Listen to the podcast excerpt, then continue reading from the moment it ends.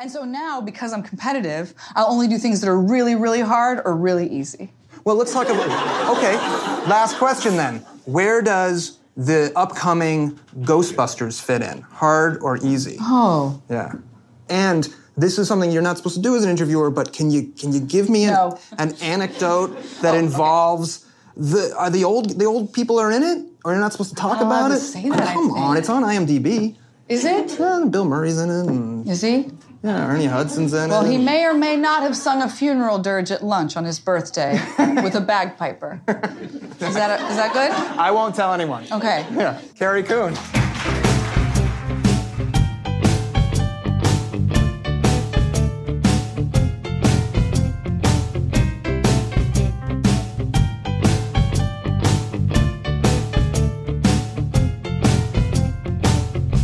Spectral Radio, der Ghostbusters Deutschland Podcast mit Danny und Timo.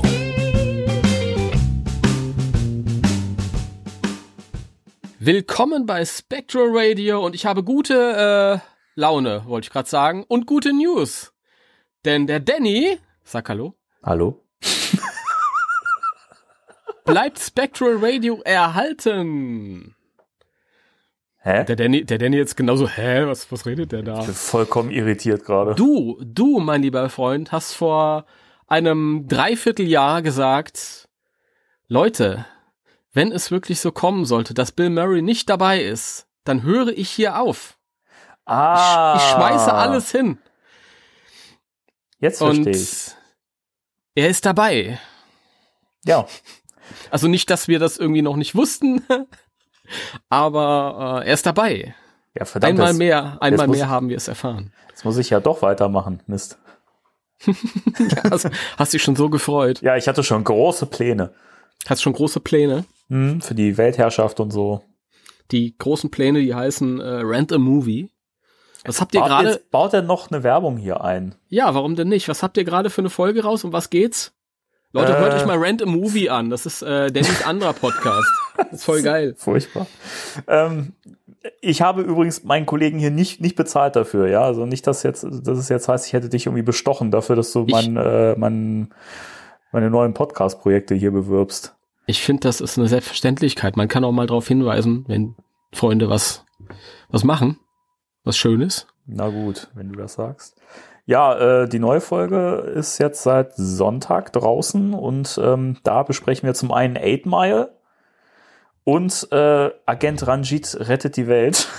und ich glaube, es dürfte relativ klar sein, welcher Film davon heißt und welcher Scheiß ist. Aber hört's euch an. Agent Ranjit ist natürlich heiß. Heißer Scheiß. Der, also der, der dampft wirklich. Also der ist so kacke, der dampft. Aber hört, hört's euch an, es war sehr unterhaltsam. Wir haben es trotzdem ge geschafft, glaube ich, eine ganze Stunde oder so allein über den Film zu reden. Hm. Ich äh, bin noch nicht dazu gekommen, bin aber sehr gespannt, weil ich beide Filme nicht kenne tatsächlich. Du Sollte ich mir, sollte ich mir erst die Filme angucken? Äh, Jetzt, jetzt, wenn du clever bist, sagst du nein. aber ich bin ja nicht clever. Nee, ach, keine Ahnung. Wenn du, wenn du, also man muss ja dazu sagen, in Rent a Movie wird ja massiv gespoilert.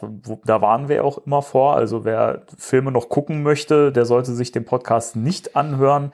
Wer, wem das egal ist oder wer den Film halt schon gesehen hat oder die Filme, der kann dann gerne reinhorchen. Gut. Okay. Also ich glaube bei äh, Agent äh, Ran Ranjit oder wie das Ranjit. heißt, Ranjit, ist das nicht so schlimm, wenn man da gespoilert wird. Würde ich Nee. jetzt einfach mal mutmaßen. Nee, nee.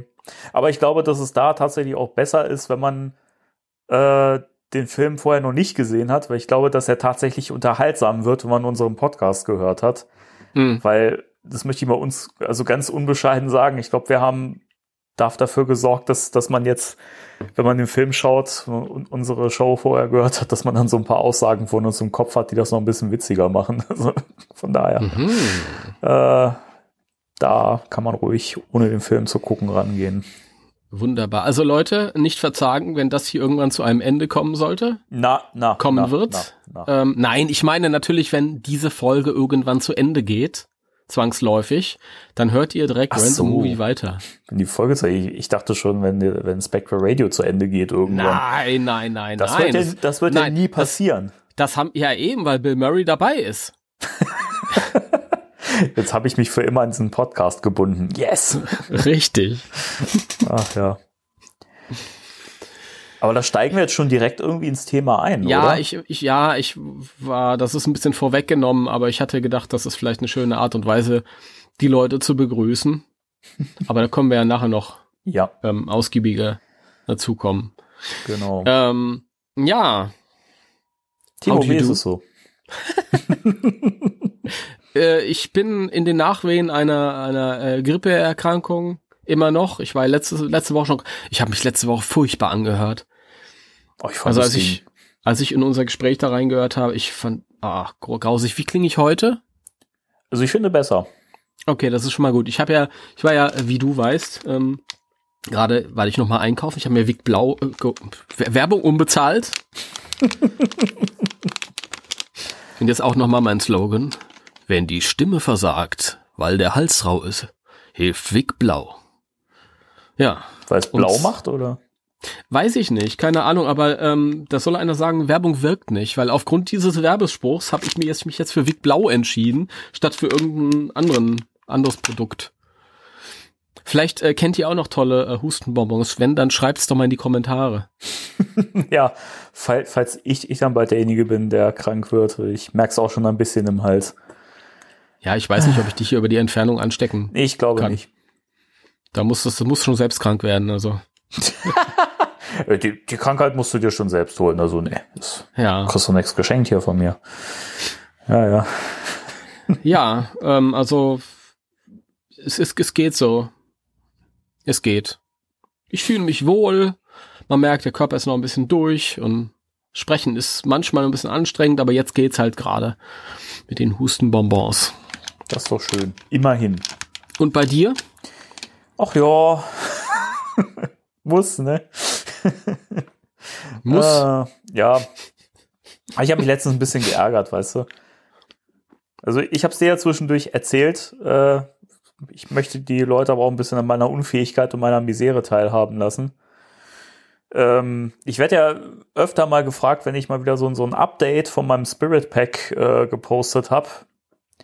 Ähm, ja, ob denn da jetzt noch irgendwas kommt, machst du noch irgendwas an der Elektronik oder so? Und ich habe immer gesagt, naja, ich habe das jetzt so belassen. Und dann habe ich mich mal getraut und habe mir gedacht, bevor ich mir jetzt so ein teures Soundkit hole, weil in Summe ist das echt viel Geld, habe ich mir, mir gedacht, ach, ich hol, hol mir einfach so Bausätze mit so Lauflichtern und so für die PowerCell und ähm, dachte mir, naja, löten kann ich ja vom Berufswegen. Ja, und äh, dann habe hab ich halt so angefangen, ein bisschen Elektronik da einzubauen und habe gemerkt, irgendwie bin ich doch zu doof. ja, und das ging so weit, dass ich die komplette Elektronik vom Spirit Pack, die da eh schon drin war, die ich eigentlich drin lassen wollte, komplett geschrottet habe. Das heißt, es geht jetzt gar nichts mehr. Und jetzt äh, bin ich so an Notlösungen dran. Und ähm, witzigerweise hat das aber auch direkt dafür gesorgt, dass ich jetzt so völlig von dem Trip weg bin. So, naja, ich möchte es schon relativ filmakkurat haben, sondern ich denke mir jetzt so, ach scheiß drauf, jetzt, jetzt machst du es so, wie es wie es dir passt und gut ist. Ich glaube, das ist aber auch, das hat weniger mit dir zu tun als mit der äh, billigen äh, Technik, die da verarbeitet ist. Ah, ich weiß nicht. Das, keine Ahnung. Nee, das kann ich mir schon vorstellen. Wenn man das irgendwie falsch anguckt, dann geht's kaputt. Das ist ja leider äh, nicht so wirklich drauf ausgelegt, dann weiter äh, verarbeitet zu werden sozusagen. Schmeiß das alles raus, Ja, gib das mach raus auch, mach und mach auch. dein eigenes Ding. Ja, ich habe ich hab mir schon, ich habe schon die ersten Sachen bekommen. Ähm, ich habe jetzt so ein, so ein, so ein blinkendes äh, LED-Band bekommen, wo man eben auch verschiedene Modi einstellen kann. Das baue ich da rein mit so einem äh, Batteriepack. Mhm. Und äh, mal gucken. Ich bin gerade dabei, immer noch so ein bisschen rumzuprobieren, rumzutesten. Ich habe jetzt eine Bluetooth-Box reingebaut und äh, werde mir jetzt an den Werfer vorne. Es gibt so wirklich, ich wusste gar nicht, dass das gibt. Es gibt so wirklich mini, mini kleine MP3-Player, so als Würfel. Die sind so winzig klein, dass du die perfekt irgendwo an den Werfer dran setzen kannst, ohne dass es irgendwie böse auffällt oder komisch aussieht. Und äh, super. Also wenn man sich da noch so ein, so ein Bluetooth-Dongle dran setzt, dann äh, kann die Show losgehen. Mhm. Bin gespannt. Werde ich äh, in Zukunft dann wohl noch mal Updates posten. Hm. Ja, dann bin ich auch gespannt. Ich bin auch gespannt. Das war mein, meine, meine Sorge immer damals, als ich noch diese ganzen Mattel-Props hatte, die zwar teurer sind, aber ich habe der, der Technik immer unterstellt, dass sie nicht besonders hochwertig ist. Und ähm, ich habe immer Sorge gehabt, dass es von, von sich selbst aus irgendwann kaputt geht und dass sich vielleicht die Falle irgendwann, da hast du ja dieses Feature, dass die so aufgeht und dann macht ein bisschen Theater. Oder bei dem, bei dem Werfer halt ähm, kommt vorne dieses, die, äh, das Rohr ein Stück raus, wie auch im ersten Film. Mhm. Und ja, und die ganze Technik, die dann halt, dass, dass die auch irgendwann sich, sich quasi von selbst erlegt, weil das halt einfach nicht wirklich hochwertiges Zeugs ist. Und dann habe ich gedacht, naja, ja, weg damit, bevor irgendwas kaputt geht. Ich bastle mein eigenes Zeug. Ja, Aber ich finde das spannend, dass du das gerade sagst, weil ich habe mir letztens erst wieder die Review von dir von dem Mattel-Werfer durchgelesen. da gibt's eine? Das weiß ich gar nicht mehr. Auf deiner Ach, Webseite. da, wo, wo der Werfer neben dem Ghost Popper oder Ghost Stepper Ja, auf der genau, Couch genau. liegt. Ja, ja, ja, okay. wieder vergessen. Ist ja auch schon Ja, ein bisschen jetzt, her. jetzt fällt's mir wieder ein. Ja, das ist, ich habe so viel geschrieben die letzten Jahre, was weiß ich. Das ist schon, bestimmt fünf Jahre her oder sechs. Das ist so wie, weißt du, wenn, wenn, wenn die Leute uns immer sagen, naja, aber hier in der und der Folge, da habt ihr doch das und das gesagt. Und ich denke mir so, haben wir das? Das ist lustig. Ich muss immer an, an so Interviews denken mit Oliver Rohrberg. Äh, warum sage ich immer auch Rohrberg? Rohrbeck. Der, ähm, er, der erzählt dann, der erzählt dann, ja, so drei Fragezeichen-Fans kommen auf mich zu und meinen dann, ja, in Episode 47, äh, ähm, Minute 28, da sagen sie ja das und das. Was hat das zu bedeuten? Und er so, ja, wir haben 200 Folgen aufgenommen. Woher soll ich das denn wissen? Keine Ahnung. Es ist, es ist aber wirklich so, also, keine Ahnung. Ich, also, wenn, wenn man mich jetzt fragen würde, sag mal, was hast du denn gemeint mit der und der Aussage aus Folge 3? Keine Ahn- Ahnung, dann muss ich auch mit den Schultern zucken, Es- weil ich weiß es es- nicht. Es ist ja schon so, dass wenn wir, wenn wir eine Folge aufnehmen und die geht dann online ein paar Tage später, eine halbe Woche später ja meistens. Ähm, und dann fragen mich Leute hier, äh, was meinst du damit? Und ich denke mir so, hä? was geht's? Das weißt du jetzt nicht mehr. Ja, das, mir geht das aber auch so. Keine Ahnung. Ich, ich finde schon, schon witzig, wenn so, ne, du hast dann eine Folge gepostet oder zumindest beworben bei Facebook und dann kommt ein Kommentar und spielt auf irgendwas an, was wir im Podcast gesagt haben und ich weiß es schon auch dann selber nicht mehr, was, was wir da genau gesagt haben, weil es liegt ja auch mal dieser gewisse, gewisse Zeitraum dann zwischen Aufnahme und äh, Veröffentlichung, weil es muss ja dann auch geschnitten und bearbeitet werden und ähm, dementsprechend hat man das dann halt nicht mehr auf dem Schirm. Also, das Ja, ist schon also witzig ihr, da, manchmal. ihr müsst da ein bisschen spezifischer werden. Also beim letzten Mal war es zum Beispiel so, dass ein paar Leute ihr, ihr äh, Sega Mega Drive Spiel von Ghostbusters gepostet haben. Das konnte ich dann einordnen. Ich auch, ja. ich wusste noch, noch, noch grob, aha, äh, da habt ihr drüber gesprochen. Ich fand das übrigens mega spannend, wie ihr über dieses ähm, Sega-Spiel ge gesprochen habt und äh, ich habe es dann tatsächlich gespielt, also online. ja, geil. Und ich fand's ziemlich cool. Also es gefällt mir sehr. Also ich werde mir jetzt wohl auf jeden Fall so eine, so eine Retron-Konsole holen und dann werde ich mir da mal so ein paar Spiele besorgen nach und nach. Äh, also ich hab der, hatte ja letztens noch live gegoogelt in der in der äh, Mhm. Sendung. Und dann gibt's diese Konsole ähm, Retro Trio, die ist wirklich gut. Mhm. Also da weiß ich halt von einem Freund, der sich die gekauft hat oder hat und wir haben damit auch gezockt und ähm, ja, der Timo hat ja gesagt, das soll alles über Emulatoren laufen, aber ich bin mir hundertprozentig sicher, dass das damals so ähm, vermarktet wurde und auch in Rezensionen und Reviews. Ja, wir haben uns damals ein bisschen schlau gemacht, weil wir beide mit dem Gedanken gespielt haben, so ein Ding mal zu kaufen und er hat's dann auch gemacht. Ich nicht, weil wozu auch? Er hat sich eine gekauft. Und ähm, also wir haben dann mit dem Ding auch gezockt und wir hatten nicht den Eindruck, dass das irgendwie ja Probleme hatte. Und das war halt auch damals in den Reviews so. Ich erinnere mich noch dran, dass ähm, geschrieben stand, ja, die meisten ähm, Retro-Konsolen laufen über diese Emulatoren, da werden Mhm. halt die Spiele ausgelesen und ähm, es kommt immer mal vor, dass du von 100 Spielen ähm, 12 hast, die eben nicht so richtig rund laufen. Und das hast du bei dem nicht. Also falls es euch mal interessiert, könnt ihr ein bisschen nachforschen. Retro-Trio. Und ähm, erkundigt euch auch selbst noch ein bisschen. Da gibt's ja. Ja. kann man ja machen dann. Genau. Da gibt's ja diverses im Netz. Aber deswegen, also keine Ahnung, ich habe eigentlich nie so wirklich den Reiz verspürt, mir mal irgendwie wieder so alte Videospiele zu holen. Ich habe mir irgendwann mal diesen ähm, Super Nintendo Mini geholt. Aha. Nee, der, Okay. der, Ja, nee, der- ja, Entschuldigung, Entschuldigung, es war der NES Mini, so, der war's. Mhm. Und ich habe gemerkt, ah, eigentlich, also die Spielauswahl, die fand ich halt nicht so toll. Und Mhm. ach, keine Ahnung, es hat, es hat mich dann nicht so gereizt und hab's dann auch wieder verkauft. Und ähm, es gibt aber so, so Sachen, gerade so für den Super Nintendo, da gibt's so viele Sachen, die ich echt gern wieder spielen würde. Und wo ich auch, wenn ich Videos sehe, merke, irgendwie, das ist immer noch cool. Deswegen, also ich fänd's schon geil, einfach so eine, so, eine, so eine Konsole zu haben, wo ich dann auch irgendwie mehrere Sachen drauf spielen kann von mehreren Systemen. Das wird mich schon sehr reizen. Mhm. Ja, das ist auf jeden Fall ähm, auch bei den bei diesen bei diesen Fertigkonsolen, diesen Mini-Versionen, die es so die letzten Jahre gibt. Das ist natürlich schade, dass du diese vorinstallierten 50 Spiele hast oder wie viele es sind oder 100 und mehr Ja, nicht. genau. Das war's dann. Ja, man kann natürlich über Umwege irgendwie noch mehr draufziehen, aber ach, keine Ahnung, so schwer will ich es mir dann auch irgendwie nicht machen. Und ich bin ja auch immer noch so ein Typ, ich mag's halt, wenn ich die Sachen dann auch noch physisch irgendwie zu Hause stehen hab. Und gerade so ein, so ein NES-Spiel oder ein Super Nintendo-Spiel, da hast du ja noch was in der Hand, dieses Spielmodul und so. Das ist ja schon cool. Ja, zumal ich glaube, so ein, so ein, so ein Retro Super Nintendo oder NES oder was es da alles gab, ich glaube, die, die haben auch so 70, 80 Euro gekostet neu. Und dieser ähm, Retro Trio, der halt wirklich alles frisst, NES, Master System, Mega Drive, Super Nintendo, der kostet 100 Euro. Wahnsinn. Ja.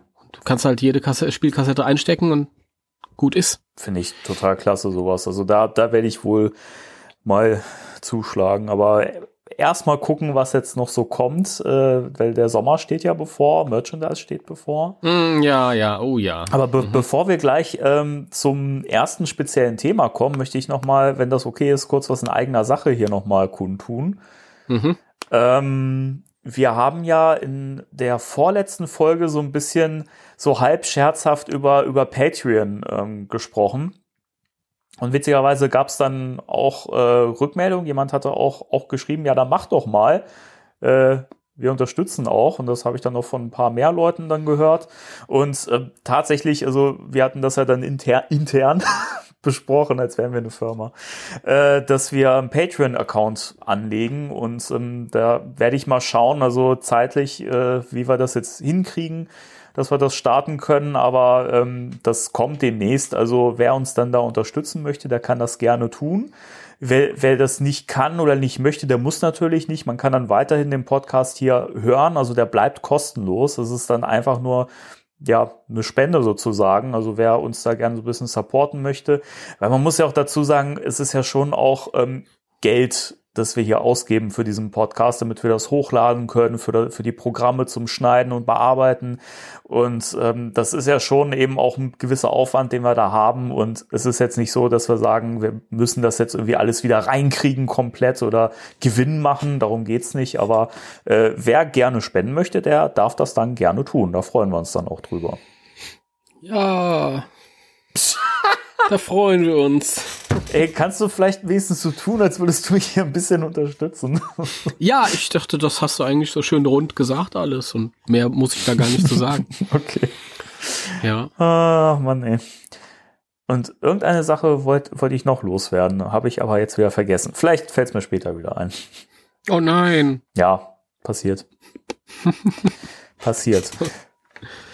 Dann würde ich sagen, ähm, wir haben ja jetzt in dem Sinne auch nicht so wirklich ein Thema der Woche, sondern wir gehen ja heute so ein bisschen lockerer dran und quatschen einfach, wie uns der Stapel gewachsen ist. Trotzdem haben wir zwei Dinge, über die wir auf jeden Fall sprechen müssen. Oh ja. Das ein, eine Thema haben wir dadurch, dass wir in der letzten Folge keine News behandelt haben und in der Folge davor die News leider zu spät kamen, als dass wir sie hätten noch in die Folge packen können, äh, haben wir noch was, was wir auf jeden Fall zwingend besprechen müssen. Und dann haben wir noch eine ganz, ganz große Sache, äh, wo ich mal sagen kann, der liebe Timo, der ist jetzt inzwischen Promi.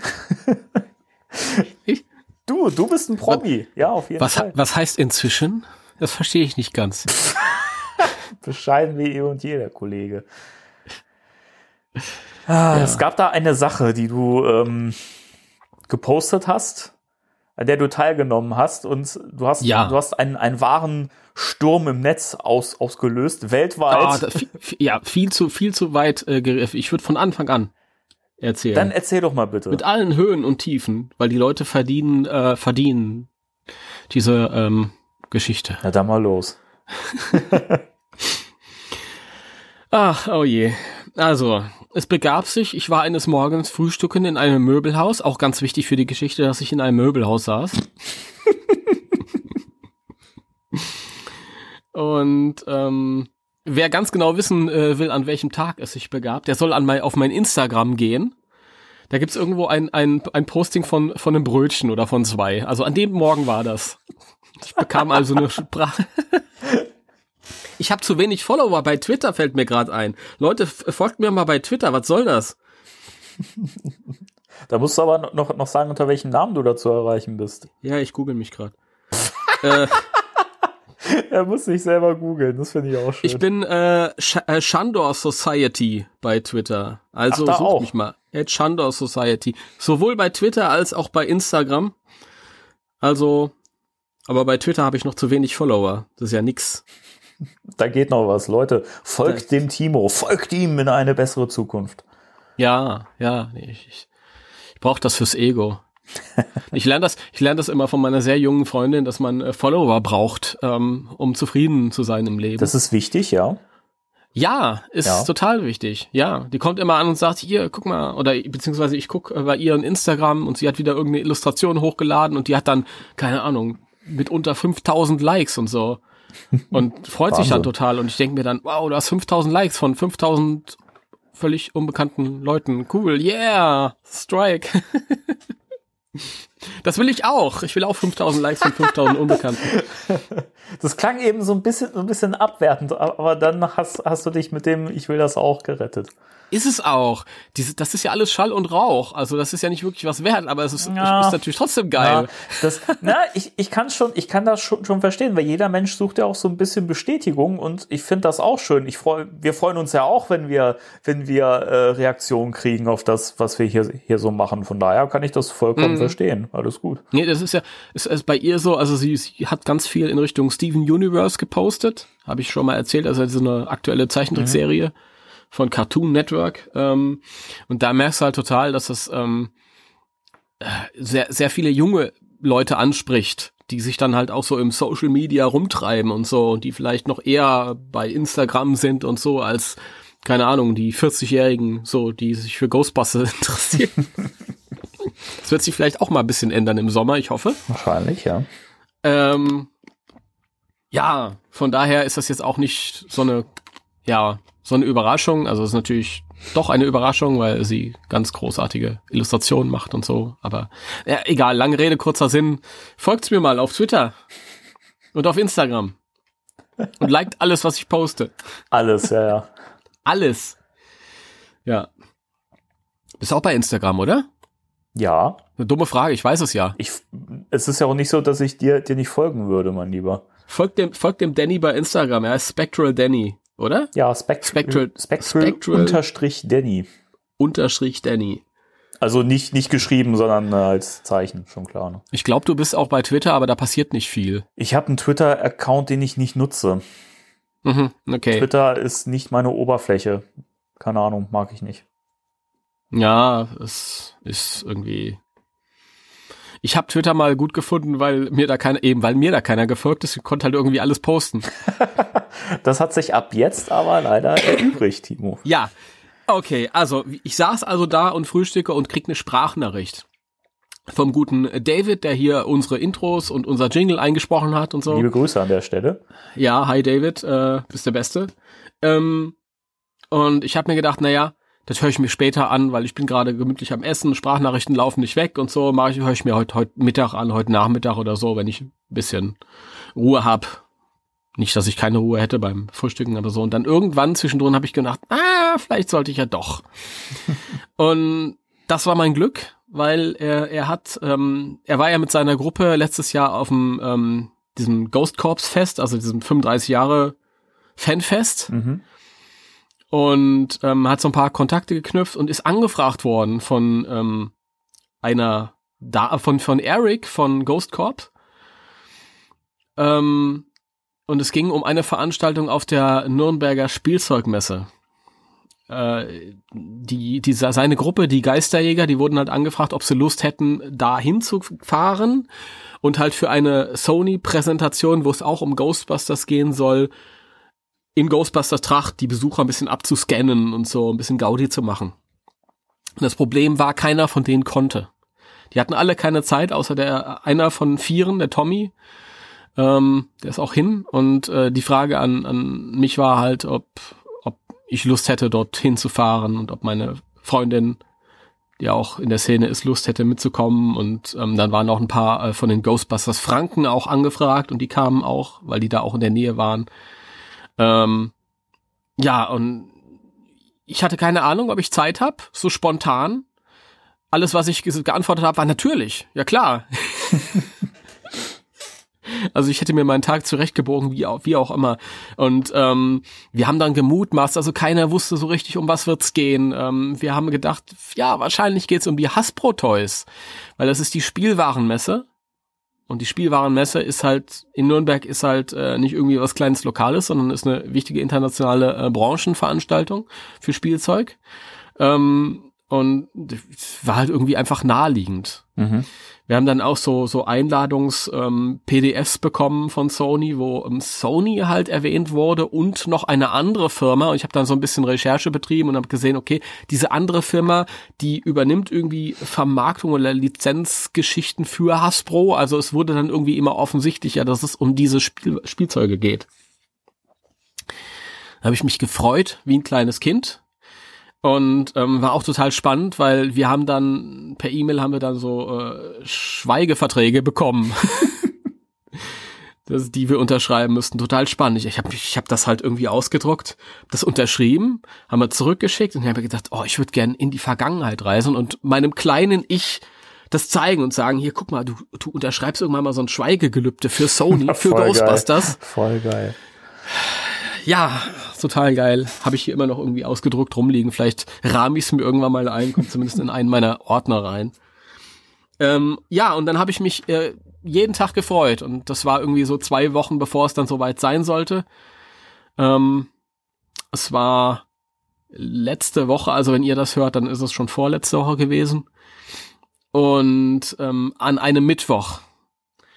Und das Problem war, ähm, meine Freundin hat sich schon tagelang mit Husten rumge rumgeschlagen und ich habe dann irgendwann zu ihr gesagt, ja, geh doch mal zum Arzt.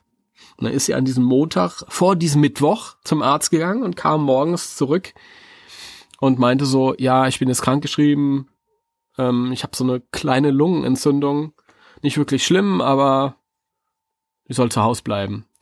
Und in dem Moment hat's mir natürlich leid getan und ich habe mir auch gedacht, scheiße, ich darf, ich darf auf keinen Fall, komme was wolle, krank werden. Das darf nicht passieren. Was auch immer passiert, ich darf, ich muss gesund bleiben. Das Problem war, ich schleppte selbst schon irgendwie diese, diese kleine unterschwellige Erkältung mit mir rum. Ah. Es ist ja manchmal so, dass man sowas mit sich so rumschleppt Ja. irgendwie und es bricht irgendwie nicht aus und du merkst halt, ich fühle mich nicht so richtig gesund. Ich bin auch nicht krank, aber irgendwie brodelt da was unter der Oberfläche. Haha. Und als mir dann so an diesem Montag bewusst wurde, da lacht er, bewusst wurde, ich darf nicht krank werden, wurde ich krank. Und zwar sofort und zwar sehr extrem.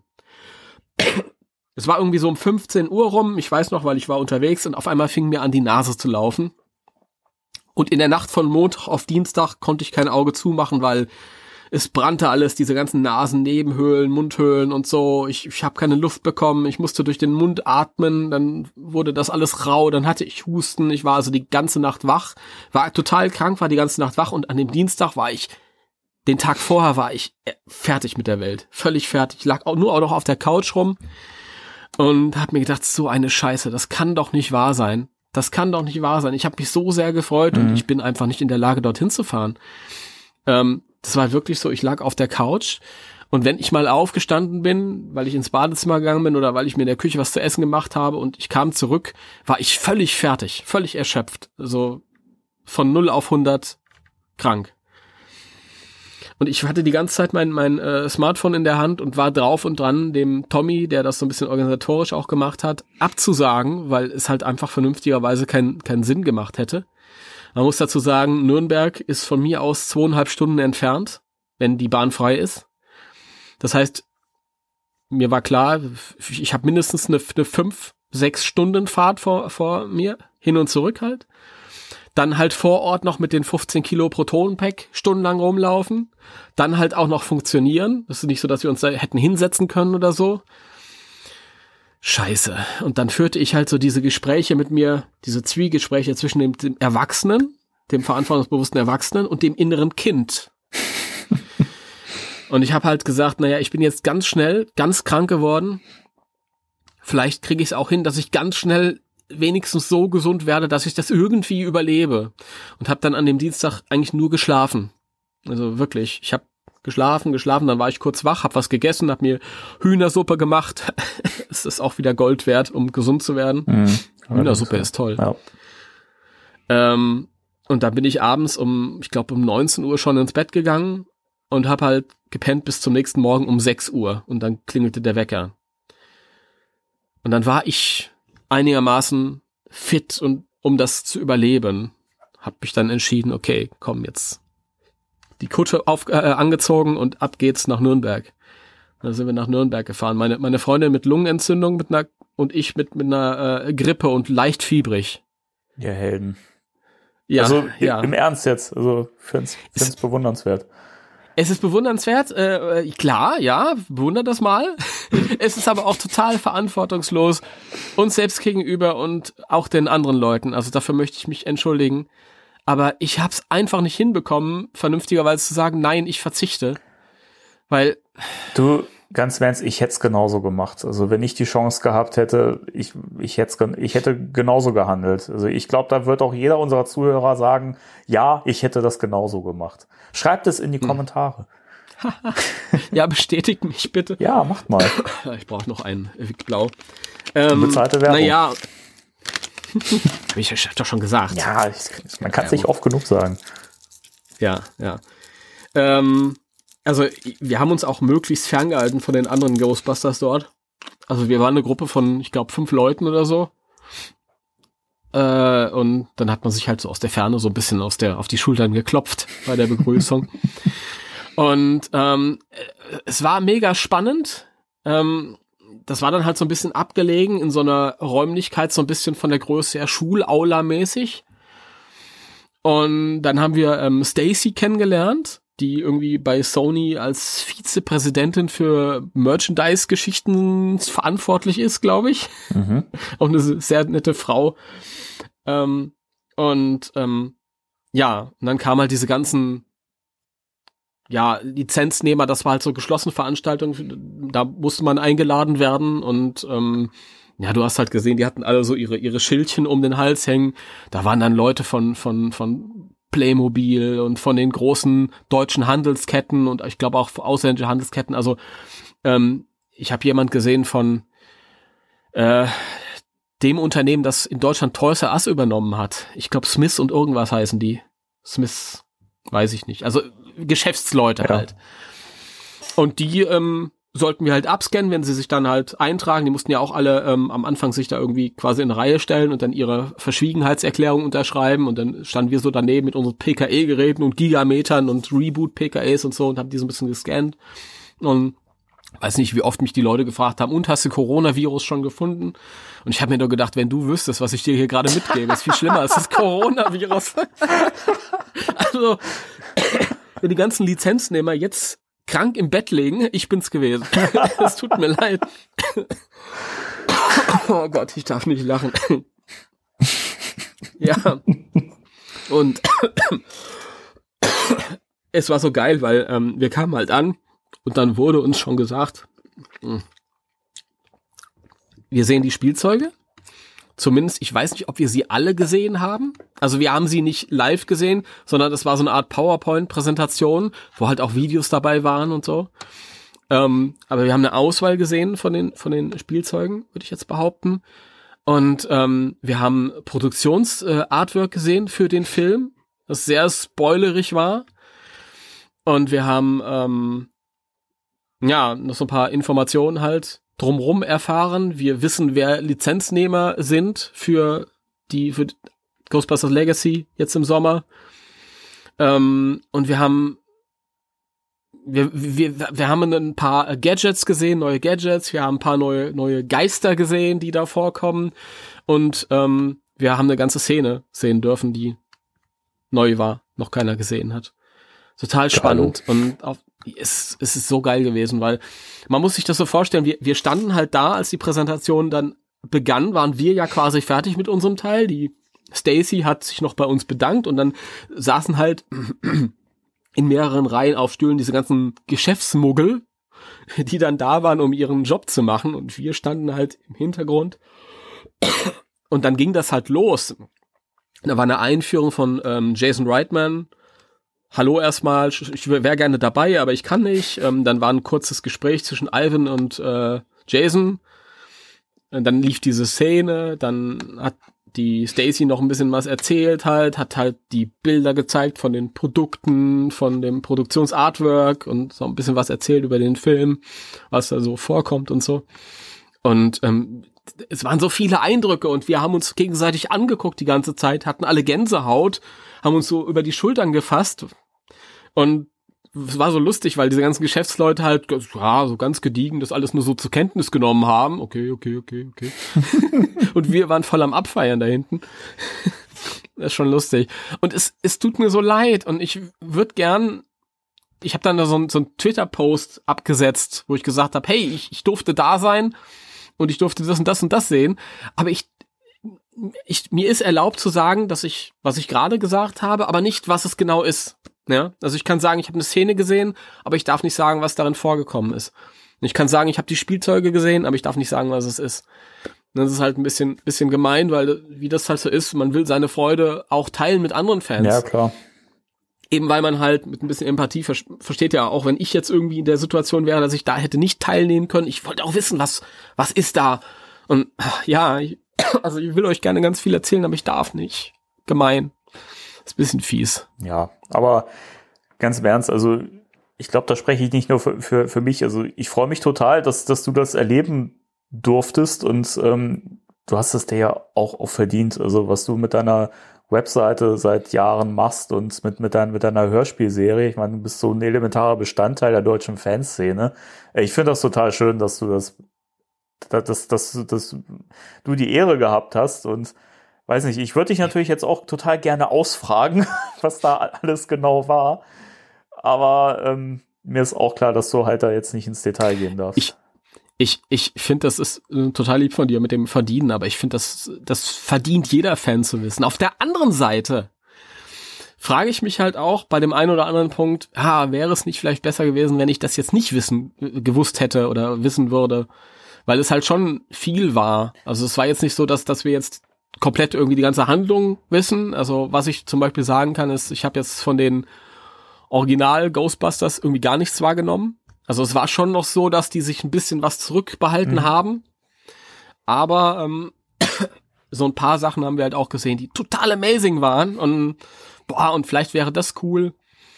Wobei ich all diesen Informationen oder den meisten unterstelle, dass ähm, ihr das alles noch oder wir das alles noch mitbekommen äh, werden auf dem Weg zum Film hin. Ja, es wird ja noch, das ist nach, es wird ja bestimmt noch Trailer geben, oder?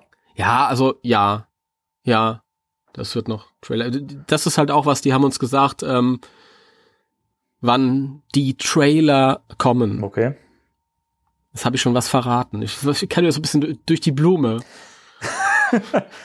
okay, also es werden mehrere sein. Okay, das, ne, das, das, das nehme ich jetzt mal zur Kenntnis. Ähm, also, keine Ahnung.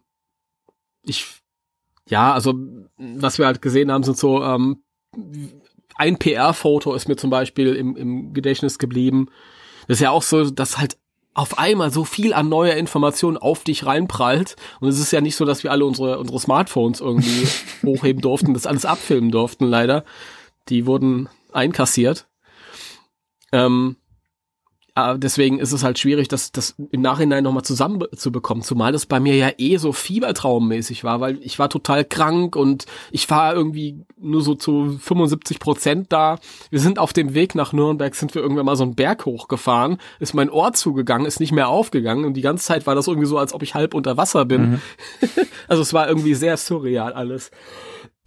Aber wie gesagt, wir haben da so PR-Shots gesehen, ähm, Bilder, und ich glaube, sowas, das sind so Sachen, die werden auf dem Weg zu dem Film hin wahrscheinlich in dem einen oder anderen Artikel dann auch auftauchen. Und mhm. das werdet ihr dann sehen. Ja. Also das heißt, es wurde schon noch, schon noch ein bisschen gespoilert. Ja. Okay. Ja.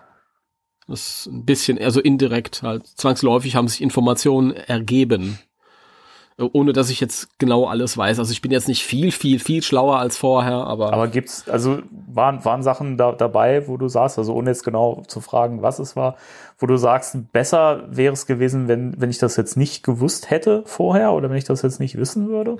Ich könnte mir vorstellen, dass, dass da ein paar Dinge dabei waren, von denen ich sagen würde, es wäre cooler, wenn ich, wenn ich mhm. die irgendwie im Kino entdeckt hätte. Okay. Wobei, Wobei nach wie vor, also ich habe nichts gesehen, von dem ich vermuten würde, dass ich es nicht im Vorfeld mitbekommen wurde, dass mhm. es im Vorfeld nicht irgendwann im Rahmen von PR-Aktionen oder Artikel wie diesen Vanity Fair-Artikel, den wir nachher noch besprechen werden, mhm. weißt du? Da waren ja auch neue Bilder dabei. Stimmt, ja. Komme, komme später dann dazu. Ähm, ja, also eine, eine Information, ein Bild war dabei, wo ich mir dachte, okay, das ist jetzt wahrscheinlich der Spoilerei zu viel. Und ganz grundsätzlich, also ich darf ja sagen, ob es mir gefallen hat oder nicht, mhm. was ich gesehen habe. Ja, uns hat's allen gefallen. Wobei ich mich bei der einen oder anderen Sache äh, frage, wenn mir das jetzt jemand erzählt hätte, ohne dass ich es gesehen hätte, dann würde ich mir vielleicht denken, ah, weiß ich noch nicht, ob ich das jetzt richtig einordnen kann oder wie ich das einordnen soll. Aber ähm, dadurch, dass wir halt diese Skizzen gesehen haben, dass wir Bilder gesehen haben, hat das alles einen ganz anderen Eindruck gehabt. Und ja, jetzt bin ich ja gespannt. Waren wir halt relativ, relativ begeistert. Ja, so ist das gewesen. Spannend, spannend. Aber dass es, also, dass es euch gefallen hat, ist ja schon mal, ist ja schon mal ein gutes Zeichen, finde ich. Ja, ja, also ganz großer Fanservice. Ich habe so ein bisschen den Eindruck, ähm, dass der Film so ein wenig in die Richtung geht von den Mechanismen, mit denen er arbeitet, ähm, wie ähm, das Erwachen der Macht von Star Wars vor fünf oh. Jahren.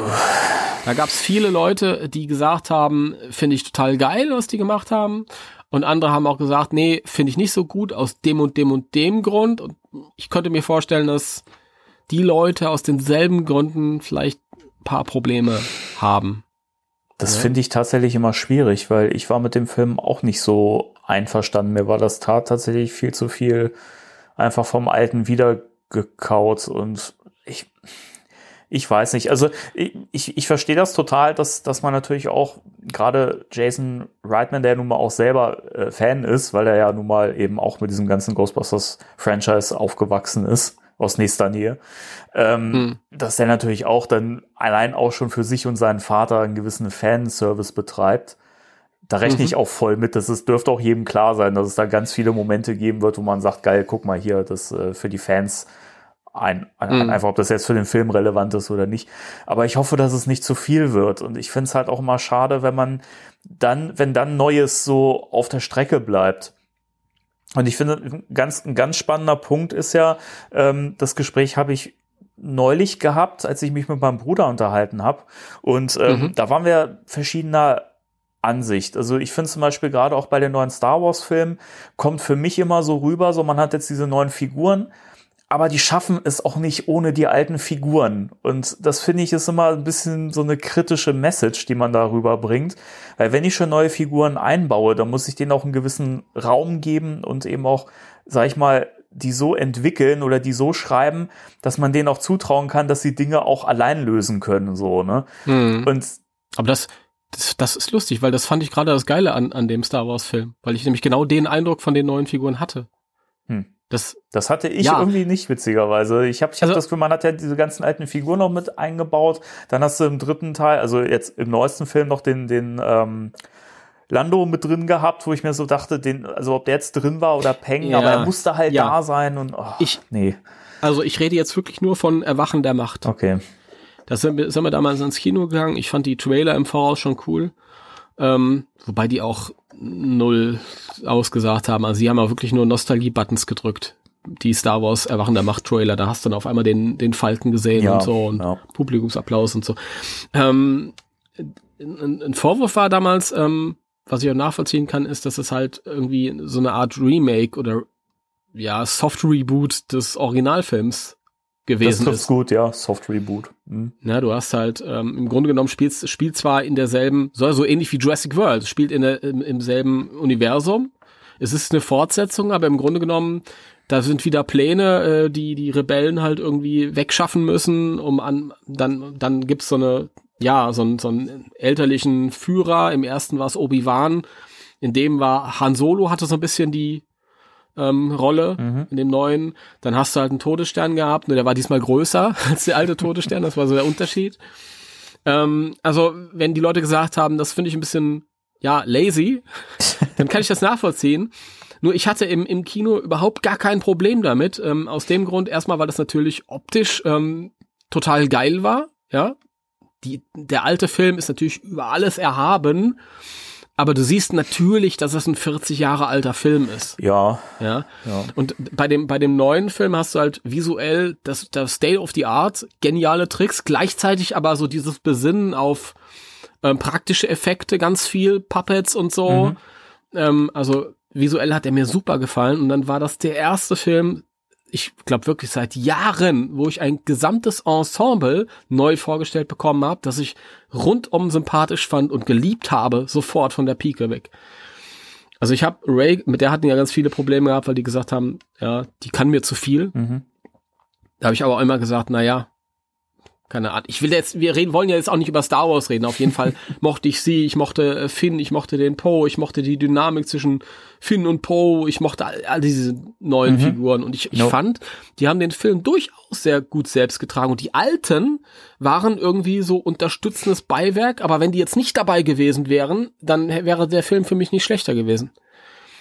Also, ja, ich habe natürlich gefeiert, dass Han Solo dann irgendwann kam, aber ja, also, Nee, darum, also das, also jetzt bitte nicht falsch verstehen, mir geht's auch nicht, nicht darum, dass ich jetzt die alten Figuren, also jetzt reden wir mal wieder über, über Ghostbusters, dass ich die alten Hm. Figuren nicht wiedersehen möchte. Das gehört Mhm. für mich dazu und das ist auch sinnvoll.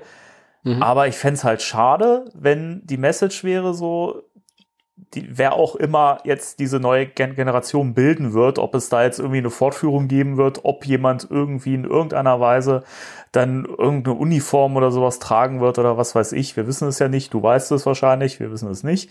Ähm, dann fände ich es halt schade, wenn die Message wäre so, die hätten das aber nie und nimmer hinbekommen, am Schluss irgendwie äh, gegen die größere Gefahr zu bestehen, was es dann auch sein, sein wird, ohne dass die Alten ihnen äh, irgendwie unterstützend unter die Arme gegriffen hätten. Das fände ich wiederum schade. Also ich möchte schon, dass die, dass, dass Peter Venkman, Ray Stantz und Winston Zedmore und so weiter, dass die wichtige Rollen haben, aber ich möchte nicht, dass die wirklich dann das auch tragen komplett. mh. Das, das, das wäre für mich dann wieder der falsche Weg und das wäre auch unglaubwürdig, weil, ich weiß nicht, die alten Herren, die hatten ihre Verdienste, die haben die Welt mehrfach gerettet und jetzt ist auch gut. Also finde ich, jetzt können die das ruhig Ja. weitergeben.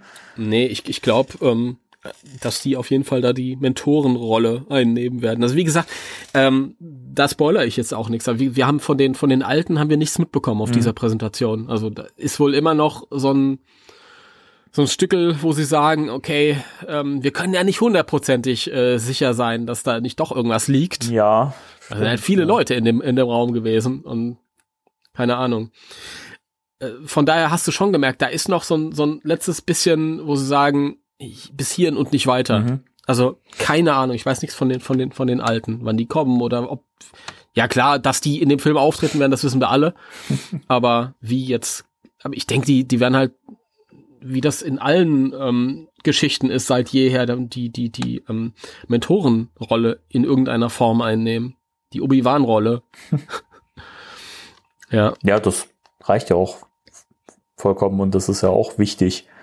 Ja, äh, genau. Das ist nämlich, das ist nämlich ein äh, wichtiger Teil.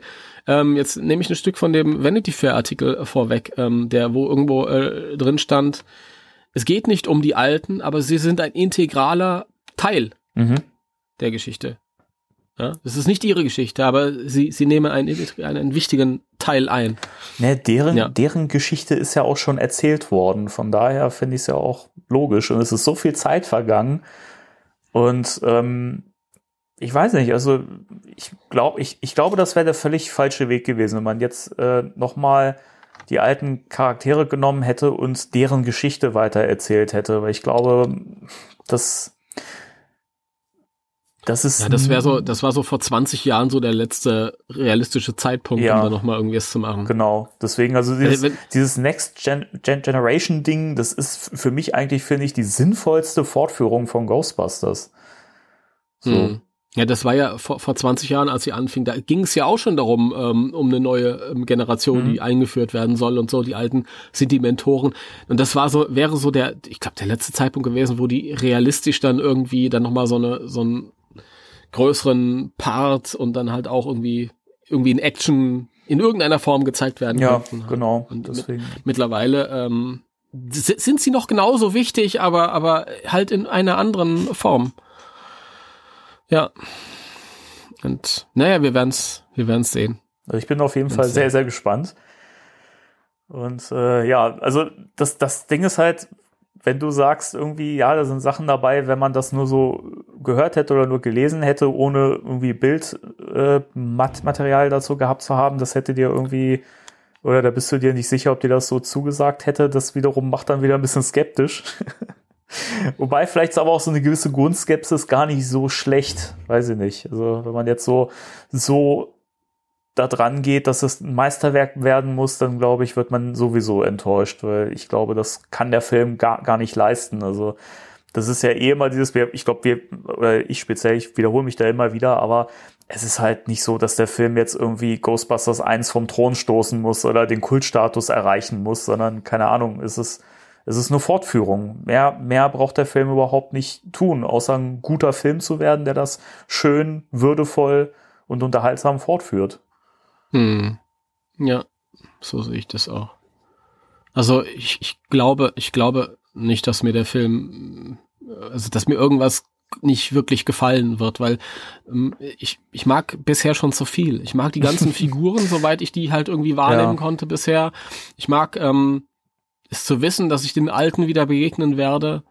Ich ähm, mag es, wie mit dem Verlust von Ramis umgegangen wird, also zumindest das, was wir uns denken. Mhm. Ja. Ähm, ja. Und ich, ich finde es halt einfach schön, dass wir aus dieser aus der bisherigen, ähm, aus diesem Korsett rauskommen und da einfach was, was Neues passieren wird. Ja. Weil es ist ja trotzdem, auch wenn sich Elemente halt wiederholen oder wenn wenn Elemente zitiert werden, es ist ja trotzdem ein, ein, ein neues Gerüst.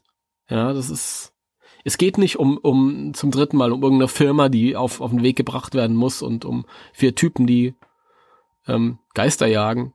Ja, das ist ja auch gar nicht das tragende ähm, Element. Deswegen verstehe ich auch immer nicht, warum sich diese ganzen Script-Ideen, die man gehabt hat, jetzt so über die, die, die Jahrzehnte, das war immer das gleiche Prinzip, warum man sich einfach nicht schon früher von dieser Firmenidee komplett gelöst hat, weil ich glaube, das war auch der große Knackpunkt, warum das nie richtig gut geworden ist, so, weil man sich eben immer an Mhm. diesem Konzept festgehalten hat. Und das ist gar nicht das Konzept, das Gerüst, was Ghostbusters ausmacht, meiner Meinung nach. Mhm. Also das Einzige, was ich halt bedauere, ist, dass einer sterben musste Ja. und dass sie ein, ein, ein Flop-Reboot auf den Weg bringen mussten, bevor sich irgendjemand ähm, gedacht hat, boah, dann jetzt einen frischen neuen Ansatz, mit dem wir irgendwie das behandeln. Weil, Ja. ja, Aber es ist, das, aber ich finde es halt trotzdem einfach, einfach schön, wie man das jetzt einfach auch nutzen kann, den Tod von Ramis, um das irgendwie in den Film mit einzubinden und um daraus eine schöne Geschichte zu machen. Das finde ich, finde ich wunderbar und da merkt man halt halt auch, was für einen Impact er immer noch nach seinem Tod auf dieses Franchise hat und äh, ja. ich glaube, das hört auch nie auf. Also das, der schwebt natu- einfach über diesem. Natürlich, natürlich nicht. Das ist die beste Art und Weise, damit umzugehen. Ja. Ja, So ist das. Dann würde ich sagen, ähm, wollen wir zu dem Artikel kommen? Ja. Okay. Ähm, ja, wie gesagt, das war ja eigentlich was, das wollten wir schon früher besprechen. Äh, wir haben das, glaube ich, als wir die, die vorletzte Folge, es müsste die 45 gewesen sein, als Ja. wir die aufgenommen haben, Ja. kurz danach hast du, du mir diesen Link geschickt zu dem Artikel ja, richtig. und wir haben uns ein bisschen geärgert, dass wir das nicht schon in, im Podcast hätten einbauen können und da, danach sind wir eben durch äh, den, die Videogame-Folge mit Gast dann drüber hinweggekommen mit den News und ähm, deswegen heute ganz, ganz wichtig, der Vanity Fair-Artikel äh, vom, jetzt muss ich gerade noch mal gucken, wann wurde der gepostet? Am 23. Januar Ja. von Ant Anthony. Bresnikin, der Bill Murray am Set getroffen hat und in diesem Artikel, der übrigens auch generell, selbst wenn er jetzt nicht so viele relevante Informationen hätte, einfach wunderschön geschrieben ist und toll zu lesen ist. Ah ja. Also, wir müssen ja sagen, der ist ja offiziell eingeladen worden als Journalist ans Set. Mhm. Und dementsprechend ist der, der Artikel halt auch offiziell legitim. Und das ist wirklich, wir wissen es natürlich schon Ewigkeiten und jedes Mal gegen die Nachrichten rum, ja, Bill Murray ist dabei, Bill Murray ist dabei. Das ist das erste Mal, dass es wirklich richtig offiziell ist. Dass es kommuniziert wurde mit der Öffentlichkeit, Bill Murray ist dabei. Auch wenn es für uns Fans irgendwie gar nichts mehr Besonderes ist an der Stelle, weil, wie gesagt, wir wissen es halt schon seit Monaten. Ich glaube, das erste Mal hat Bill Murray selbst im, im März, äh, im Mai letzten Jahres gesagt, ja, ja, mache ich. Ja, genau. Und ähm, man hat das dann irgendwie so au- aufgesetzt als Artikel und hat das kommuniziert und alle so, oh nee, mal abwarten, mal abwarten. Da kann mal abwarten, ob es überhaupt. Ja, ja. Ähm, wurde schon viel gesagt. Und dann, glaube ich, im, im, im, im, Hoch im Sommer hieß es dann irgendwann, Bill Murray wurde, wurde beim Essen gesichtet, zusammen mit den anderen Stars. Ja, mal abwarten, mal abwarten. und dann war im, im, im Herbst wieder irgendwas, mal abwarten. Und das ist wirklich das erste Mal, dass offiziell jetzt hier irgendwie kommuniziert wurde mit den Leuten. Bill Murray ist dabei. Ja. Ja. Der war wirklich am Set, wie die anderen auch. Die waren alle da. Er war am Set und ähm, der Herr Brezhnikin, der meint auch, dass die ganzen Allstars ungefähr eine Woche rum Mhm. dort waren Ja. am Set. Und war ja immer so die, die ähm, Befürchtung, ja, oder was viele geschrieben haben, ja, der ist dann da, irgendwie läuft einmal durchs Bild äh, und fliegt dann wieder aus dem Fenster und ist tot, wie beim letzten Mal. Nein, in einer Woche kann man ganz viel drehen. Eben. Das ist so. bist, also Ja. keiner ist, wenn er so eine kurze Gastrolle oder ein Cameo hat oder so, ist eine ganze Woche am Set. Also das ist Blödsinn, wirklich. Also da kann man das schon entkräften. Und ähm, im Artikel wird ja das ja auch später ein Thema und ähm, Bill Murray sagt ja auch selber, um das schon mal vorwegzunehmen, dass die ähm, alten Charaktere eben alle in ihren alten Rollen dabei sind. Also sie spielen alle wieder die Figuren, die sie in alten Filmen gespielt haben, weil das ja auch immer so ein Thema ist, wo ja gesagt wird, naja, aber wer weiß, ob die überhaupt die alten Rollen spielen. Ja, natürlich.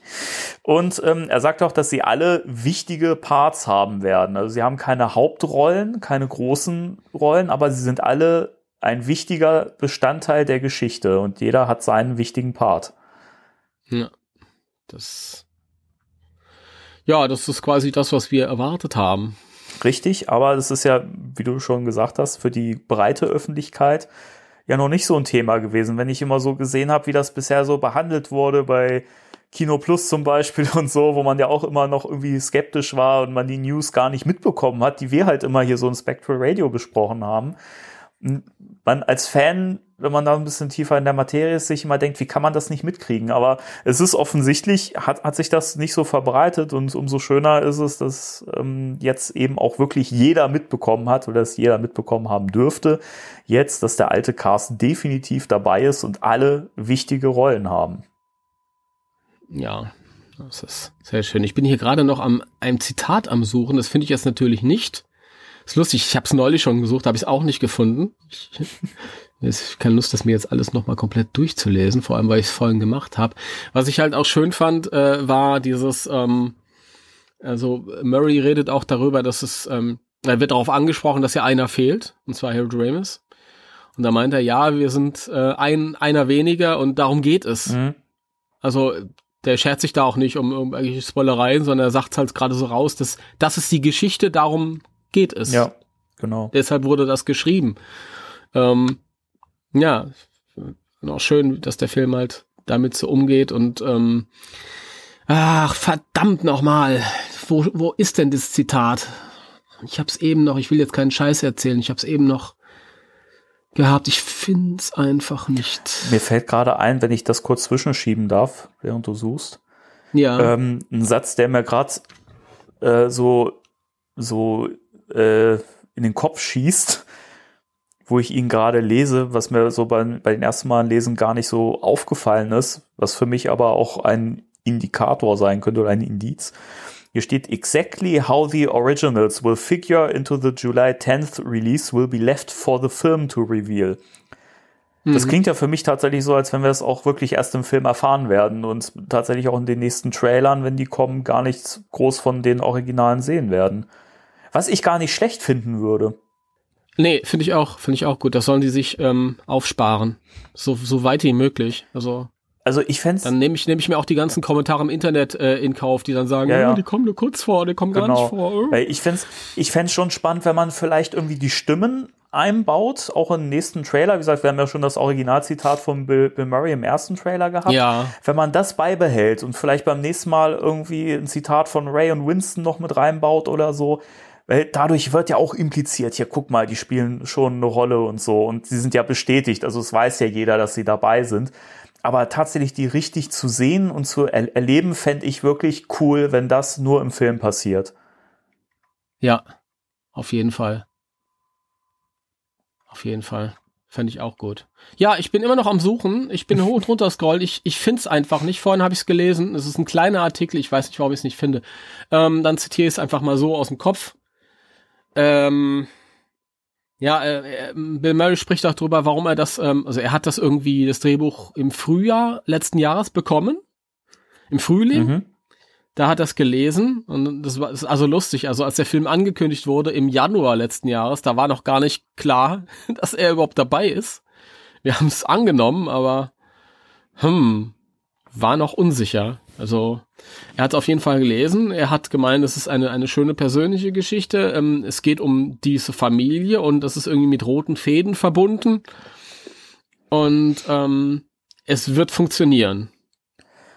Das finde ich von einem Bill Murray immer, ähm, also da, das ist eine Aussage, die viel mehr Gewicht hat, als, als er es vielleicht rüberbringt. Also, Ja, weil Ja. wenn er sagt, dass das funktioniert, dann ist, finde ich, ist das ein großes Lob und ähm, dann glaube ich, macht, ergibt es halt auch Sinn, dass er, dass er mitmachen wollte. Weil, das, Entschuldigung. nee, nee, weil. Es, es kann, es kann immer mal, also es gibt, es gibt Drehbücher, wo man sagen kann, die sind gut, aber wenn das trotzdem nicht funktioniert und es Ungereimtheiten gibt und so weiter und es sich widerspricht, dann ist das auch mal so eine Sache. Und ähm, ich finde, das ist halt ein ganz großer Hinweis darauf, dass das alles irgendwie ineinander greift. Das ist halt, ähm, es kommt halt von dem Bill Murray, von dem wir letztes Mal in den News noch gesagt haben, da hat ja dieser, ähm, äh, der andere Autor, Lee Eisenberg, drüber geredet. Ja, wir hatten aber ein Drehbuch fertig. Im Grunde genommen war das schon freigegeben, Ja. aber Bill Murray hatte kein Interesse Richtig. dran. Ja. Ähm, also konnte es nicht zustande kommen. Das ist der Bill Murray, der äh, jahrelang gesagt hat, nee, pff, bleib mir weg, habe ich keine Lust drauf, brauche ich nicht. Ähm, und zwischendurch hieß es ja, hat, er hat irgendwann mal in irgendeinem Interview gesagt, ja, ich habe mir ein paar Seiten durchgelesen, das ist nicht das, was ich unter dem verstehe, was wir damals gemacht haben, brauche ich nicht. Das will ich nicht wirklich tun. Das ist nicht auf meiner Prioritätenliste ganz oben. Ähm, das ist der Bill Murray, der sich hätte ein goldenes Näschen verdienen können mit Ghostbusters Fortsetzungen über die Jahre. Ja, stimmt. Die hätten jetzt bei, bei Teil 8 sein können oder bei Teil 9, Ja, keine ja. Ahnung, so Pol- Police Academy. Also wäre es ihm ums Geld gegangen, dann hätte er ja diese ganzen Fortsetzungen machen können, alle, die dann auf dem Tisch lagen. Dann. Eben. Ähm, nur jetzt ist es halt irgendwie irgendwas. Klar, er war auch in dem, in dem Reboot dabei, aber da hat er auch oft genug gesagt, äh, ja, wenn ich es nicht gemacht hätte, dann hieß es, dann wird's heißen, ja, ich unterstütze die nicht und es ist schlecht und so und also das war eine so so eine Solidarität gegenüber den den Mädels mh, ich glaube, mit zwei von denen ist er ein bisschen besser befreundet. Er hat ja auch mit Melissa McCarthy vor diesen ähm, St. Vincent gemacht, Ja, und er hat ja auch, der sehr cool ist. er hat ja auch Kristen Wiig hat er ja schon lange vorgeschlagen, bevor der Reboot überhaupt gem gem gemacht wurde. Da hat, hat er schon mal Mhm. Genau. irgendwann gesagt, die fände er gut für eine Rolle in, in einem Ghostbusters-Film. Also Ja, genau. Also das war so eine äh, kollegiale Solidarität, wo er gesagt hat, okay, ich kann mich auch dran erinnern, als wir damals darüber berichtet haben, er wurde ja irgendwie am Flughafen auf dem Weg dorthin erwischt und abfotografiert und der war irgendwie so ein Tag am Set ja, stimmt. für diesen Auftritt. Ja. und jetzt hier ist er jetzt eine Woche dort gewesen. Also um das so ein bisschen ins Verhältnis zu setzen. Und ich denke halt wirklich, dass dass ähm, der Film das macht, was Murray die ganze Zeit verlangt hat, dass er ähm, irgendwas Essentielles aussagt, dass er irgendwie was Neues mitgibt und nicht nur wiederholt schlechter. Ja. Und ich glaube, Bill Murray ähm, ist auch so ein bisschen am Aufarbeiten. Also ich will, man kennt ihn natürlich nicht so wirklich richtig, aber was ja auch aufgefallen ist, ist, ähm, dass er jetzt diesen Werbespot gemacht hat.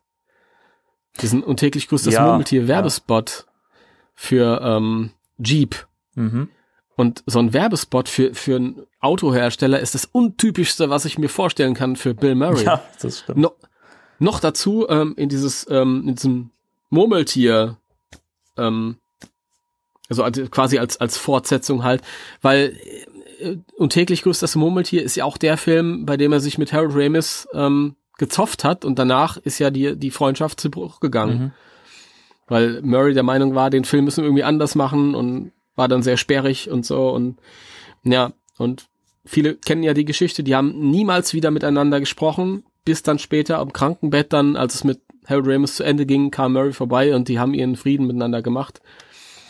Und ähm, Bill Murray hat dann im Nachhinein auch in den höchsten Tönen über Harold Ramis Mhm. gesprochen und ähm, ich weiß nicht, ich glaube bei der Oscarverleihung ein paar Tage später hat er irgendwas gesagt, äh, ja, er hat sich irgendwie seinen Platz im Himmel verdient und das war ganz rührend.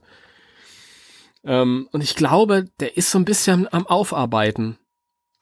Einmal dieses, dieses, ja, vielleicht wird er irgendwann mal drüber reden. Wird zwangsläufig im Sommer in eine Situation kommen, wo ihm mehr Fragen gestellt werden. Vielleicht wird er irgendwann mal an, einem, an der Stelle sein, wo er dann. Aber es ist natürlich so, wenn du eine, eine Freundschaft hattest, und das wäre eine Freundschaft, die über Jahrzehnte ging. Und die haben ja ihre Karrieren aufeinander aufgebaut, gegenseitig quasi. Und dann auf einmal ist so ein harter Cut und ähm, du sagst, nee, mit dem will ich nichts mehr zu tun haben. Und dann irgendwann kriegst du halt mitgeteilt, hey, mit dem geht's zu Ende. Und man sieht sich nochmal und vielleicht im Nachhinein verarbeitet man das nochmal und sagt sich, Mensch, eigentlich ist es eine verschwendete Zeit, weißt du, dieses nicht miteinander Ja. reden. Und ähm, vielleicht ist er das so ein bisschen am Aufarbeiten, sagt, okay, ich, ich ähm, setze mich nochmal mit dem Thema auseinander und mach vielleicht irgendwas, weil Murray hat damals zum Zeitpunkt von ähm, äh, Lost in Translation, wo er einen Schauspieler spielt, der so einen Alkoholwerbespot dreht. Da hat er damals gesagt, ich würde niemals Werbung machen. Das ist ja, als ob ich meine Seele verkaufe. Niemals. Und jetzt macht er diesen total untypischen Werbespot in diesem Murmeltiergewand und er macht eine Ghostbusters-Fortsetzung, die sich um, ja, genau um dieses Thema dreht, dass Harold Ramis, sein Freund, nicht mehr da ist. Der damit umgeht irgendwie. Und ich glaube, das ist, ich könnte mir vorstellen, dass es innerlich halt irgendwie auch was ist, wo er gesagt hat, ja, das ist vielleicht irgendwie so ein Verarbeitungsprozess auch. Ich, ich glaube schon, weil das ist ja, wie gesagt, einfach so der Grundpfeiler in der Story offensichtlich. Und ähm, wir wissen ja auch, dass es, es wurde ja auch schon oft gesagt, dass es in dem Film auch um Vergebung geht. Mhm, Und ich genau. glaube, dass das durchaus eine Rolle spielt. Vielleicht ist es ja auch so, könnte ich mir auch vorstellen, wir kommen jetzt wieder zum Spekulieren, aber das macht ja auch Spaß. Ähm, vielleicht hat ja Jason Reitman tatsächlich mit Gil Keenan zusammen eine Parallele gefunden und hat einfach diese Beziehung, wie sie zwischen Ramis und Bill Murray war, einfach mit eingearbeitet, dass die sich tatsächlich auch, also Spengler und Wenkman sich extrem zerstritten hatten und so. Ich weiß es nicht. Vielleicht kommt das ja so ein bisschen darin vor. Ich weiß es nicht. Also Ich, ich glaube, da ist einfach alles zusammengekommen. Das ist das, das Bestmöglichste, dadurch, dass äh, Jason Reitman, der Bill Murray natürlich schon, schon seit seiner Kindheit kennt, dadurch, dass halt sein Vater mit Murray befreundet ist. Und ähm, er wusste halt um, um, um diese Geschichte mit, mit Ramis und ähm, er wusste, dass das was ist, mit dem sein Film irgendwie umgehen muss. Und er hat so ein Händchen für Dramödie, was auch seine anderen Filme anbelangt, die sind alle super geil. Ähm, und ähm, das, das zum einen. Und dann hat natürlich sein, sein äh, ähm, Autorenkollege, der Gil Keenan, hat äh, City of Ember mit Murray vor zehn Jahren gedreht. Und das wird hier auch irgendwo erwähnt in diesem Artikel, mhm. dass Murray Stimmt. nämlich mit genau diesem ähm, jungen Mann gute Erfahrung gemacht hat vor zehn Jahren. Ja, klar. Und wenn, wenn, wenn der, wenn dir diese beiden dann irgendwie so ein Drehbuch auf den Tisch legen, dann sagst du vielleicht eher mal, okay, dann blätter ich da mal durch, als wenn du genau weißt, okay, das ist jetzt irgendeine Auftragsarbeit von irgendwelchen ähm, Autoren, die da beauftragt wurden und die dann einfach nur ihren Job gemacht haben, um das Franchise als Marke am Laufen zu halten. Da habe ich vielleicht weniger Interesse, da überhaupt mal reinzuschauen, weißt du? Ja, genau. Ja. Also total genial. Ich mag dieses ganz Persönliche halt auch. Das ist einmal diese, diese Sache, ja, mit, mit Harold Ramis und, und ähm, Bill Murray und dieses Element des Vergebens und dann dieses sich seiner Vergangenheit stellen. Das ist ja auch das, was ähm, Jason Reitman selbst gemacht hat. Er sagt ja, ähm, ich mache diesen Film für meinen Vater. Mhm. Lustig, das hat er auch bei dieser Präsentation in Nürnberg gesagt. Das darf ich, glaube ich, sagen, weil er es vorher schon mal in irgendeinem Interview gesagt hat. Er macht diesen Film für seinen Vater und für seine Tochter. Er hat es beim, beim, beim Fanfest gesagt auch. Mhm. Er hat das ja direkt ihm gesagt, dass er den Film für ihn macht. Und es war ja dieser Moment, wo Ivan Reitman ja auch so ein bisschen in Tränen ausgebrochen ist. Und, ja, genau, genau. Und er sagt halt hier, wir wissen alle, wie das ist, wenn uns unsere Eltern Geschichten erzählen, wenn wir Geschichten erzählt bekommen von unseren Eltern. Und ich bin halt äh, in der ehrenvollen Position, dass ich die Möglichkeit habe, ähm, eine Geschichte zurückzugeben. Ja. Aus der, aus der Welt, die mein Vater ins Leben gerufen hat. Genau. Ja. Finde ich total und, schön. Also. Ja, dieses, dieses, das ist dieses Auseinandersetzen ähm, mit dem, wo man herkommt. Mhm. Ich finde das großartig. Und das sind dann auch so die Sachen, wo ich, wo ich mir sage, wenn ich Dinge höre, die mir so ein bisschen vorkommen, ja, das ist mir vielleicht ein Tacken zu viel Fanservice, dann weiß ich aber, ich, es gibt genug andere Sachen, mit denen umgegangen wird, neue Sachen, neue Ansätze, emotionale Ansätze, die ähm, ja das vielleicht auch so ein bisschen wieder ausgleichen. Ja, stimmt. Weißt du? Ja. Ich meine, es, es, hat ja keiner ein Problem damit, wenn wenn wenn sich ähm, wenn populäre Elemente wiederholt werden, solange halt genug Neues, eigenes, tolles dazukommt. Ja, das das auf jeden Fall. Das ist wichtig. Ja. Aber also ich ich fand's halt auch schön. Also ich weiß gar nicht, ob, ob wir es jetzt schon erwähnt hatten, dass äh, Bill Murray ähm, dem Bres Bresniken ähm, so ein Proton Pack auf dem Rücken schnallen lässt. Nee, haben wir noch nicht. Okay, weil ah, er geil das. Weil er sagt hier, dann kannst du mal selbst erleben, wie schwer so ein Ding ist. Ja, dann kriegt ja. er wirklich so ein Pack auf dem Rücken es ist mega schwer. Ja. Und dann kommt er tatsächlich auch in den entsprechenden Abschnitten so ein bisschen durch, finde ich, dass ähm, die alten Charaktere ja gar nicht mehr die Packs tragen werden und dass, dass sie das eher weiterreichen. Ja, es gibt so eine Mutmaßung, dass er es doch trägt. Okay. Weil äh, Bresniken dann irgendwann sagt, ja, ich hab's ja aufgezogen und Murray kam dann und hat mir genau erklärt, was ich drücken muss. Woher weiß er das denn? Du kannst mir doch nicht erzählen, dass er 35 Jahre später weiß, welchen Knopf er da drücken muss, ja, damit das Ding irgendwie leuchtet und so. Er wird's ja vielleicht noch mal aus Nostalgiegründen nochmal geschultert haben. Ich weiß es nicht. Hm. Ich, ich, ich glaube natürlich, ähm, hauptsächlich werden die Packs von den Jungen getragen, aber ich denke, einmal wird er es irgendwie auf. Äh, ja, wir werden es sehen. Wir wissen es nicht, wir werden es sehen. Ähm, auf jeden Fall eine schöne Geschichte. Der arme äh, Kerl muss das Päckchen, glaube ich, eine Stunde lang tragen oder so. und dann schreibt er auch am Ende, ja, dann war ich relativ froh, als ich es abnehmen konnte und hab ein bisschen bin ein bisschen schlauer gewesen, ja. ein bisschen weiser wieder. Ähm, was ich noch total interessant äh, fand, oder mehr als die Tatsache, dass Murray dabei ist, ist, ähm, da waren auch noch zwei Bilder, zwei neue Bilder. Eins mhm. ist ähm, mit ähm, Phoebe in dem Feuersitz und Jason Reitman kniet vor ihr und erzählt ihr irgendwas oder sagt ihr, wie er sich irgendwas vorstellt ja. für eine Szene. Und das andere ist einmal hier ähm, Kelly und Mr. Gruberson mittlerweile klappt das relativ souverän, die Namen statt der Namen der Ja, die brennen sich ein, ja. Und ähm, das Bild finde ich ganz interessant, weil die stehen hier in diesem, es scheint dieses Farmhaus zu sein, sieht ein bisschen schrottig aus. Und sie stehen sich gegenüber an einem Tisch und er hat halt so, ein, so, ein, so einen Plan in der Hand. Einen recht alten Plan, wenn ich das so sehe. Ne? Der sieht ja ziemlich Recht. abgeranzt und zerfetzt aus. Ja, also ich weiß nicht, was es ist, könnte, vielleicht ist es ein Plan von den Minen, aber so, das hat sicher irgendwas mit der Stadt zu tun. Er guckt da relativ ähm, überrascht drauf oder schockiert und so. Und sie hält irgendwas in der Hand, da wurde auch gemutmaßt, hey, hat Egon das nicht in der und der Szene im ersten Teil in der Hand? Aber keine Ahnung, man erkennt nicht wirklich was. Es ist wirklich viel Technikschrott auf dem Tisch. Und ich habe dann irgendwann gesehen, beziehungsweise mir ist aufgefallen, nachdem ich es gesehen habe im äh, GB Fans Forum, da ist es jemandem aufgefallen, also Ehre wem Ehre gebührt, dass sowohl hinter ihm, also wirklich direkt hinter ihm, so ungefähr auf Höhe seines Ellenbogens etwas drüber, als auch ähm, direkt vor ihr, in Höhe ihres äh, Bauchnabels, so kleine Hundefiguren zu sehen sind. Das könnte ein Foreshadowing sein. Ein Foreshadowing, ja, und Produktionsdesigner denken sich eigentlich was bei solchen Sachen. Also Ist, gute Produktionsdesigner. also diese, diese Platzierung im Bild, die fällt schon auf. Wenn man, also, wenn man es natürlich weiß, so auf den ersten Blick fällt es nicht auf, aber es, das ist schon, also, so wie, wie die im Bild genau eingefangen sind. ja, das ist schon, wer weiß, schon wer weiß. Aber vielleicht soll es auch nur in die Irre führen, wer weiß.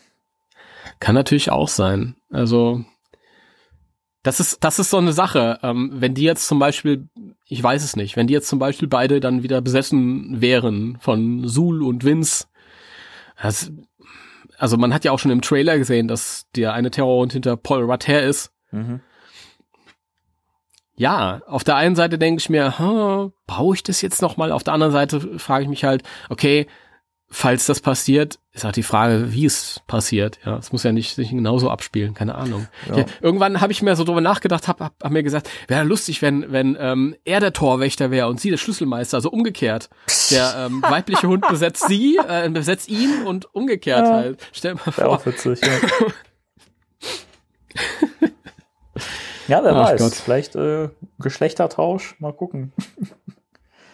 Ja, Aber vielleicht, also was ich mir auch immer gedacht habe, vielleicht sollen wir das auch die ganze Zeit denken und der Film wird am Schluss ganz, also einen richtig krassen Twist noch einbauen und es passiert was, was wir alle so nicht er erwartet haben. Also keine Ahnung, es kann ja auch sein, dass man uns da so ein bisschen an der Nase herumführt. Ich weiß es nicht. Ich, wie gesagt, ähm, wenn das passiert, kommt es drauf an, wie der Film damit umgeht. Aber diese Platzierung an sich finde ich schon mal total geil mit den kleinen Hündchenfiguren. Und jemand hat halt ähm, tatsächlich diese Dinger gefunden im Internet. Und das sind äh, Buchhalter. Für rechts und links zum Hinstellen. Okay. Also so Buchstützen.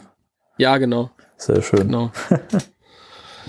ja, ach, sowas liebe ich. Und ja, wenn ich so natürlich solche Bilder habe mit einem ganzen, ganze Menge Schrott irgendwie, dann, dann, ich bin auch mal versucht zu gucken, ob ich irgendwelche Hinweise entdecke, weil sowas wird halt wirklich auch gerne gemacht bei guten Filmen, mit guten Leuten.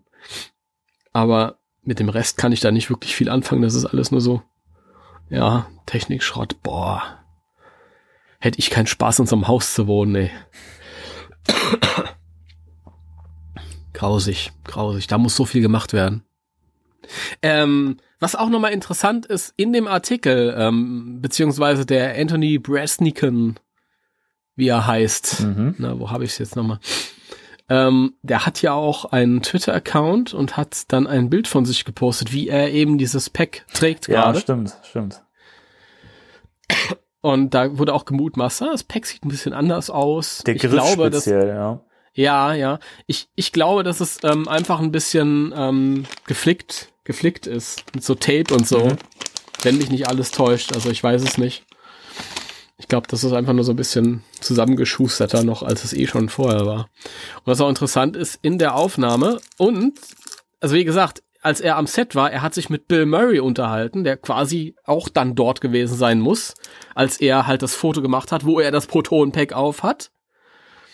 Und in dieser Szene sieht man im Hintergrund den Ecto 1 stehen und ähm, Teile des Farmhauses. Allerdings nicht in der äh, Pampa, wo es ursprünglich stand, sondern offensichtlich in einem Studio vor einer Bluescreen. Aha, Ja. ist auch interessant. Das heißt, das wurde wohl ähm, abgebaut und dann halt nochmal aufgebaut in einem Studio vor einer Bluescreen. Keine Ahnung. Ist wohl Action im Hintergrund dann abgesagt, angesagt, die dann da hinterprojiziert wird oder irgendwas. Also irgendwas werden sie da machen, was, was halt in der freien Wildbahn nicht möglich war. Ja, ich meine, das ähm, könnte ja durchaus mit diesen ganzen Antennen äh, zu tun haben, die wir da auf dem Dach von dem Farmhaus gesehen haben, auf den äh, Set-Bildern.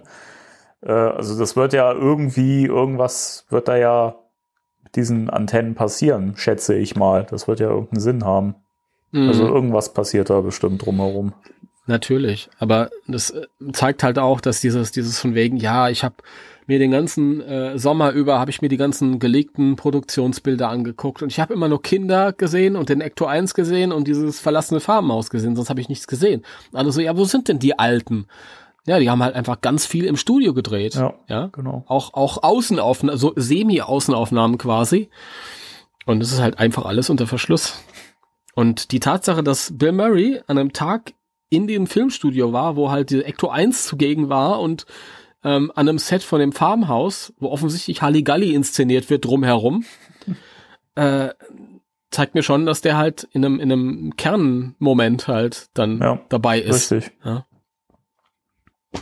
Also Spannung bleibt. Definitiv. Also es, ähm, aber wie gesagt, also der, der ähm, Artikel, also wer den noch nicht gelesen hat, der ist wirklich sehr lesenswert. Und ähm, also auch abseits dieser kleineren Informationen, die man da immer so bekommt, aber der ist auch wirklich schön geschrieben und ähm, man merkt auch, dass Total. der Bress Bresnikan wirklich äh, Spaß am Set hatte und äh, Bill Murray da sehr offen war zu ihm. Also das ist ja auch sehr selten. Also der muss ihm echt sympathisch gewesen sein. Mhm. Ja, auf jeden Fall. Ich glaube, der ähm, ist auch irgendwie ein etwas bekannterer ähm, Reporter, der Bresnikan. Der hat, glaube ich, einen guten Ruf. Mhm. Wirklich. Also ich habe den Namen habe ich schon öfter mal gehört, aber normalerweise ist man da ja nicht so hinterher. Nee, nee. Ja, also wenn ihr es äh, euch angucken wollt, einfach in eine Suchmaschine Vanity Fair eingeben, Bill Murray und Afterlife und dann soll das eigentlich das oberste Ergebnis sein. Oder ihr geht nach ghostbusters-deutschland.de und scrollt ein bisschen runter und da findet ihr dann halt quasi auch die deutsche Version mit dem Link auf den amerikanischen Artikel. Na, so ist das. Ja, ein bisschen Werbung muss ja immer sein. Natürlich, natürlich. Haben wir alle Verständnis für, Timo. Ja. Fies, drei, drei alte Bilder aus den alten Filmen von Murray, Mhm. aber kein aktuelles. Sauerei. Aber finde die Bilder gut gewählt. Die sind ja auch schön, schön präsentiert mit diesem etwas Mhm. versetzten roten Rahmen drumherum. Finde ich schön. Also der ist auch wirklich toll in der, in der Auf, Aufmachung, finde ich. Also das, das ist immer sowas, man, man liest immer so viele Artikel auf irgendwelchen bekannten Seiten. Das ist immer so alles, so werden halt die Bilder da reingeknallt und man hat das Gefühl, so richtig Gedanken gemacht hat sich da keiner irgendwie. Aber Hm. weiß nicht, also der ist echt schön, schön gemacht. Ja. Hat Spaß zu lesen. Das ist er, ja. Ja, Oh. Dann würde ich sagen, sind wir eigentlich soweit durch, oder? Ja. Ja, da freut er sich. Ich, ich gucke noch mal über mein ähm, Stichpunkt-Dokument, aber haben wir über alles gesprochen, ja. es hätte mich auch gewundert, wenn wir was vergessen hätten. Ein, ein Punkt habe ich hier noch aus dem Artikel. Das war halt dieses, dass ähm, Jason niemals über die, den kommerziellen Aspekt redet. Er redet immer nur davon, dass er der erste Fan ist und dass er es für seinen Vater macht und nie über ähm, irgendwelche Stimmt. wirtschaftlichen Geschichten. Ähm, und da ist halt auch nochmal vorsichtig angesprochen, dass der Film sich hoffentlich gut schlagen wird, weil die letzten Nostalgiefilme, also die auf irgendwelche alten, alten Nostalgie-Franchise aufgebaut sind, leider alle sehr schlecht gelaufen. Also jetzt kam neulich ein, äh, ein Charlie's Angels Reboot. Mhm. Das ist grauenvoll gefloppt. Ähm, der letzte Terminator-Film ist grauenvoll gefloppt. Leider auch. Und dann war da noch ein drittes Beispiel. Ich weiß nicht, was es war. Ich, wie gesagt, kleine Artikel, aber wenn man sucht, dann findet man nichts. Ach doch, da. Und ähm, das, ähm, die Fortsetzung von The Shining hieß Dr. Sleep, lief neulich im Kino und ist grauenvoll gefloppt. Die soll aber auch nicht wirklich gut umgesetzt sein. Also habe ich jetzt schon oft gehört von Leuten, die das Buch halt gelesen haben. Das Buch soll wirklich toll sein, aber der Film kriegt es irgendwie nicht hin, das so einzufangen. Also ich glaube, das. Das ist das ist meine Hoffnung bei all diesen drei Filmen. Ich, ich mochte äh, den neuen Terminator, der hat mir Spaß gemacht. Ähm, aber ob es jetzt ein objektiv gesehen guter Film ist, weiß ich nicht. Ähm, Dr. Sleep soll nicht gut sein, Charlie's Angels soll nicht gut sein. Und ich hoffe, dass es damit zu tun hat und nicht mit einer generellen Müdigkeit gegenüber nostalgischen Stoffen. Ich meine, Ja, da gibt es ein. Restrisiko, weil das verbraucht sich ja auch schnell. Ich meine, das ist jetzt gerade sehr lange schon hoch im Kurs. Mal schauen. Ich glaube aber, dass das Ghostbusters diesen, diesen Vorteil hat, dass es da eben jetzt so über einen langen, so langen Zeitraum nichts Vernünftiges gab, so dass man da auch wirklich, ich sag mal, Hunger hat auf so einen richtig guten neuen Film. Und ähm, diese ganzen an, anderen Sachen, da gab es ja immer mal wieder was zwischendurch. Und von daher, keine Ahnung, glaube ich, sind die Leute da eben auch so ein bisschen satt. Aber ich glaube, Ghostbusters hat halt diesen, diesen Aspekt oder hat halt diesen, diesen Vorteil, dass er jetzt so einfach aus dem Nichts auch kam und dass es da lange nichts gab und ähm, da tatsächlich auch, glaube ich, keine, keine Übersättigung entstehen kann in dem Sinne. Weil, ey, wann, wann kam die, die letzte, die letzte Trickserie kam in Deutschland 1999 raus. Dann hast du ein, ein Reboot gehabt 2016, das kam nicht, nicht gut an, weil es halt nicht diesen Nostal Nostalgiefaktor äh, gehabt hat und nichts mit den alten Filmen zu tun hatte. Also da ist ja schon Bedarf nach was, nach einer Fortsetzung. Das merkt man ja schon an den Reaktionen so insgesamt. Also man hat natürlich immer mal wieder die Leute, die sagen, ja, wenn da Kinder dabei sind, gucke ich nicht. Aber das ist ja, Ja. wirklich so verschwindend gering, dieser Teil. kann ich, ich kann diese normalen Leute nicht beurteilen. Ich weiß ich nicht. Man nimmt immer halt irgendwie so dieses, dieses Scheuklappen-Ding im Internet wahr und ich weiß nicht, wie repräsentativ das ist bei den normalen Also Kinogängern. ich merke das immer so bei, bei Leuten, mit denen ich mich unterhalte, die jetzt nicht so Ghostbusters-affin sind, die halt sagen irgendwie so, ach ja, ein neuer Film, ja, ich fand ja den letzten schon, schon, schon nicht gut. Wenn man dann aber auch wieder darauf hinweist und sagt, naja, das ist aber Ghostbusters 3 in dem Sinne, das ist die Fortsetzung der alten, äh, der alten Teile, dann kommt wieder dieses, ach Mensch, ach ja, cool, ne? Und dann merkt man ja schon, dass da durchaus auch Interesse da ist. ja, aber du brauchst halt äh, den Danny, der den Leuten sagt, ist aber eine Fortsetzung von dem alten diesmal. Sonst würden sie von sich aus nicht auf die Idee kommen, ins Kino zu gehen. Und das macht mir ein bisschen Sorge. Ich glaube halt. aber, dass sich das auch rumsprechen wird. Also Ich- da setze ich ganz auf die Macht der Medien, um es mal so zu sagen. Ja, die Sache ist halt, das mit dem Reboot, ähm, so gern ich selber auch äh, mag, so sehr ich das äh, auch liebe auf seine Art, finde ich, es ist, ähm, ja, wäre besser gewesen, wenn das schon zehn Jahre her ist, her gewesen wäre. Weil das ist noch sehr, sehr frisch. Das merkt man auch an diesen, eben an diesen Sachen, ja, eben noch Frauen, jetzt Kinder, brauche ich nicht. Ähm, und das ist bei Terminator auch so gewesen. Terminator, der letzte Film, war nicht wirklich schlecht. Der hatte ein Riesenproblem gehabt, weil 2015 der letzte Terminator-Versuch ähm, anlief und Ja. gefloppt ist. Und die Leute sich irgendwann sagen, jetzt ist aber auch mal gut. Nur bei dem letzten, 2015, Terminator Genesis, da hast du halt eben die Kalesi als Sarah Connor gehabt und ähm, irgendwelche anderen neuen Leute, klar, Arnold Schwarzenegger immer dabei. Aber ähm, jetzt, letztes Jahr hast du halt diesen, diesen Terminator Dark Fate oder Dark Fart oder wie er hieß. Tagfahrt.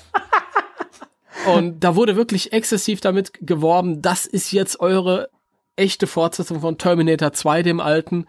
Da ist wieder Linda Hamilton dabei als Sarah Connor, da ist als Produzent zumindest wieder ähm, äh, James Cameron dabei. Äh, also das sind die fetten Namen des Franchises dabei und das ist die legitime Fortsetzung, die alles andere, was seit Terminator 2 kam, ignoriert.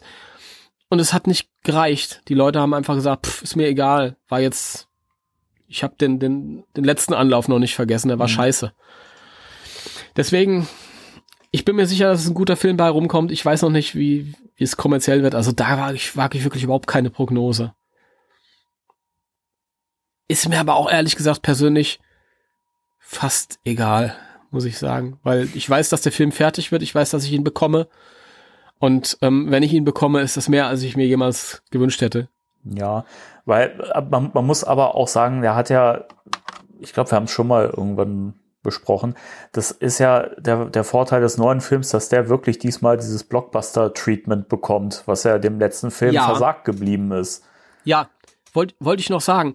Das ist nämlich was, was, was klar geworden ist bei dieser Präsentation in Nürnberg. Ähm, weil man hat zwischendurch immer so den Eindruck, okay, das ist jetzt ein kleinerer Film, der ist nicht so hoch budgetiert wie Answer the Call. Der spielt auf dem Land, wo sie nicht so viele, nicht so teuer bezahlen müssen, irgendwie, wenn sie mit dem Auto durch die Gegend fahren und so. Und äh, Dan Aykroyd hat's ja auch gesagt, wir müssen ein bisschen auf das Budget achten, Ja. weil beim letzten Mal war es einfach zu teuer. Man hat so das Gefühl, das hat fast diesen, diesen Indie-Film-Charakter im Gegensatz zu diesen üblichen Blockbustern.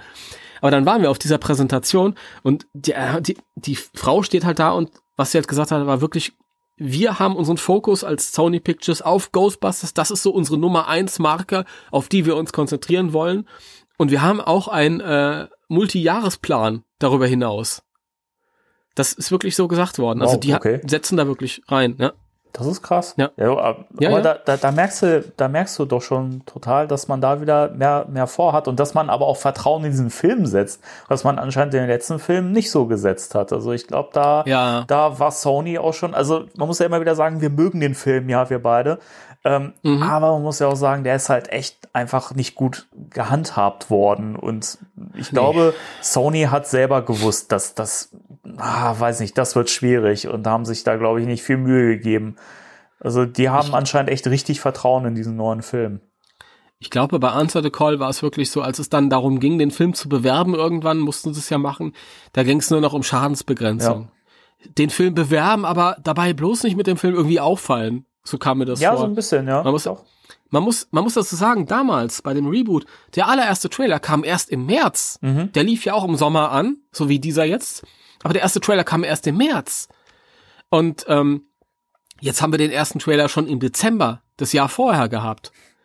Und ähm, es hängen jetzt schon in den Kinos äh, Vorankündigungs-Teaser-Plakate. Ja, stimmt. ja, ich bin bei uns im Kino vorbeigelaufen, da hängt schon eins.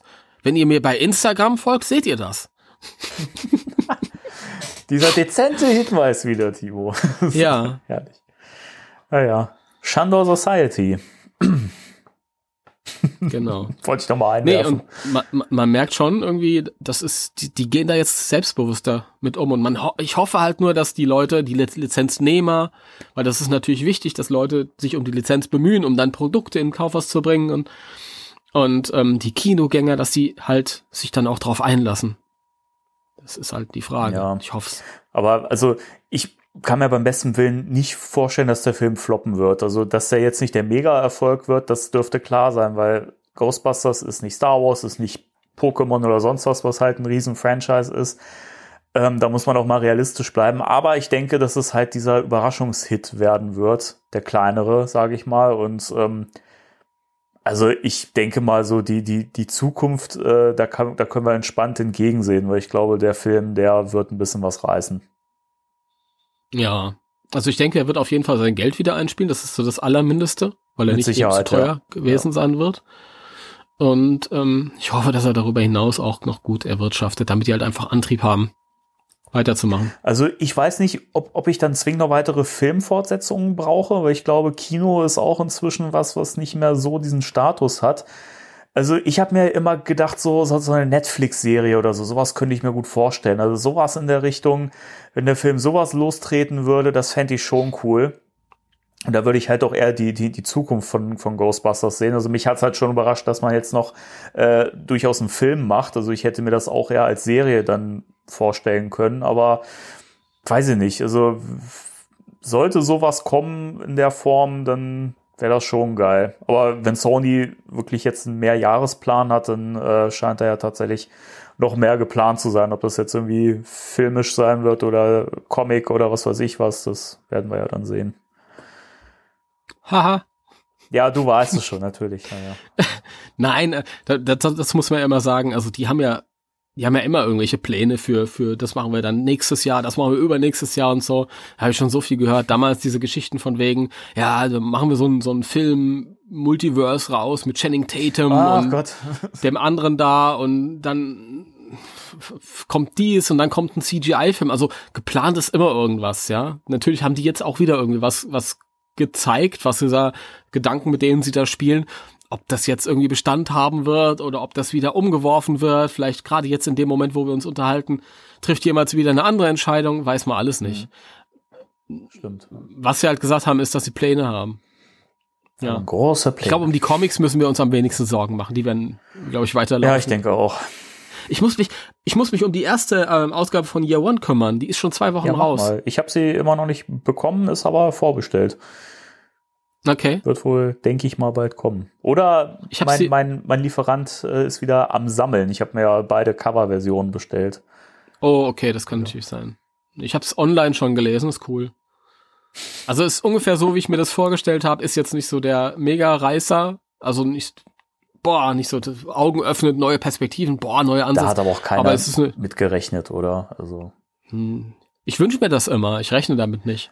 Ja, aber gerade bei, bisschen- bei, bei Year. One hätte ich jetzt nicht damit gerechnet. Also wenn das jetzt nicht noch irgendwie eine Verbindung zum neuen Film gehabt hätte, aber ich hoffe ja immer noch, dass da tatsächlich dieses, was mal irgendwie so durchgesickert ist oder was mal so halbwegs angekündigt wurde, dass da eine Comic-Vorgeschichte kommt.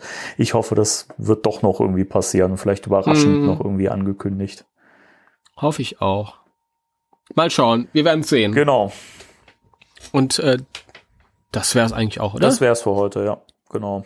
ja. Ja, ähm, für die Leute, die jetzt sagen, Moment mal, äh, Videogames Part 1, wo ist denn Part 2? Der kommt beim nächsten Mal. Das ist meine Schuld. Das ist meine Schuld. Danny wollte direkt weiter, weitermachen, aber direkt in Videogame-Stimmung und ich so, nein! Ich will doch den Artikel besprechen. Nee, war ja auch gut so, mussten wir ja unbedingt noch nachholen. Aber ähm, nächste Woche geht's dann wieder mit den Videospielen weiter und äh, da kann ich dann auch mal ganz viel zu erzählen. Im Gegensatz zum letzten Mal. Ah, ja. Ja, ich bin sehr gespannt. Ich glaube, du kannst dann wahrscheinlich mehr erzählen als ich. Äh, tatsächlich, also ich habe ganz, ganz viele Spiele davon gespielt, auch selber und äh, daher kann ich da, glaube ich, ein bisschen mehr zu erzählen. Aber da merkt man auch wieder, ich bin ein bisschen jünger als du. Das ist schön. Lebst ein Stück Den länger. hat man schon lange mehr. Also ihr Leute, das war Spectro Radio. Ihr wisst Bescheid. Ihr hört jetzt weiter Rent a Movie. Quasi nahtlos. ja, macht mal, genau. Und wir hören uns dann nächste Woche wieder. Genau. Also, drei, zwei, eins. Tschüss. Tschüss.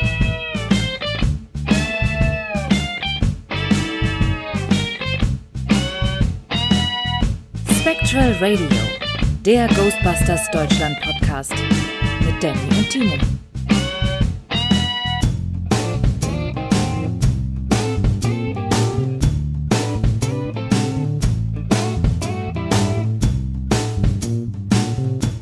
Also, da kommt ein Typ in eine Bücherei, in so eine Bibliothek rein, ne? geht so an den Dresen zu der Frau und sagt, guten Tag, ich hätte gerne einen großen Cheeseburger, Pommes und eine Cola. Und die Frau guckt ihn an und sagt, junger Mann, das hier ist eine Bücherei, eine Bibliothek. Der Mann so, oh, ja, Entschuldigung, Sie haben recht, Sie haben recht. Also, ich hätte gerne eine große Cola, Pommes und einen Cheeseburger.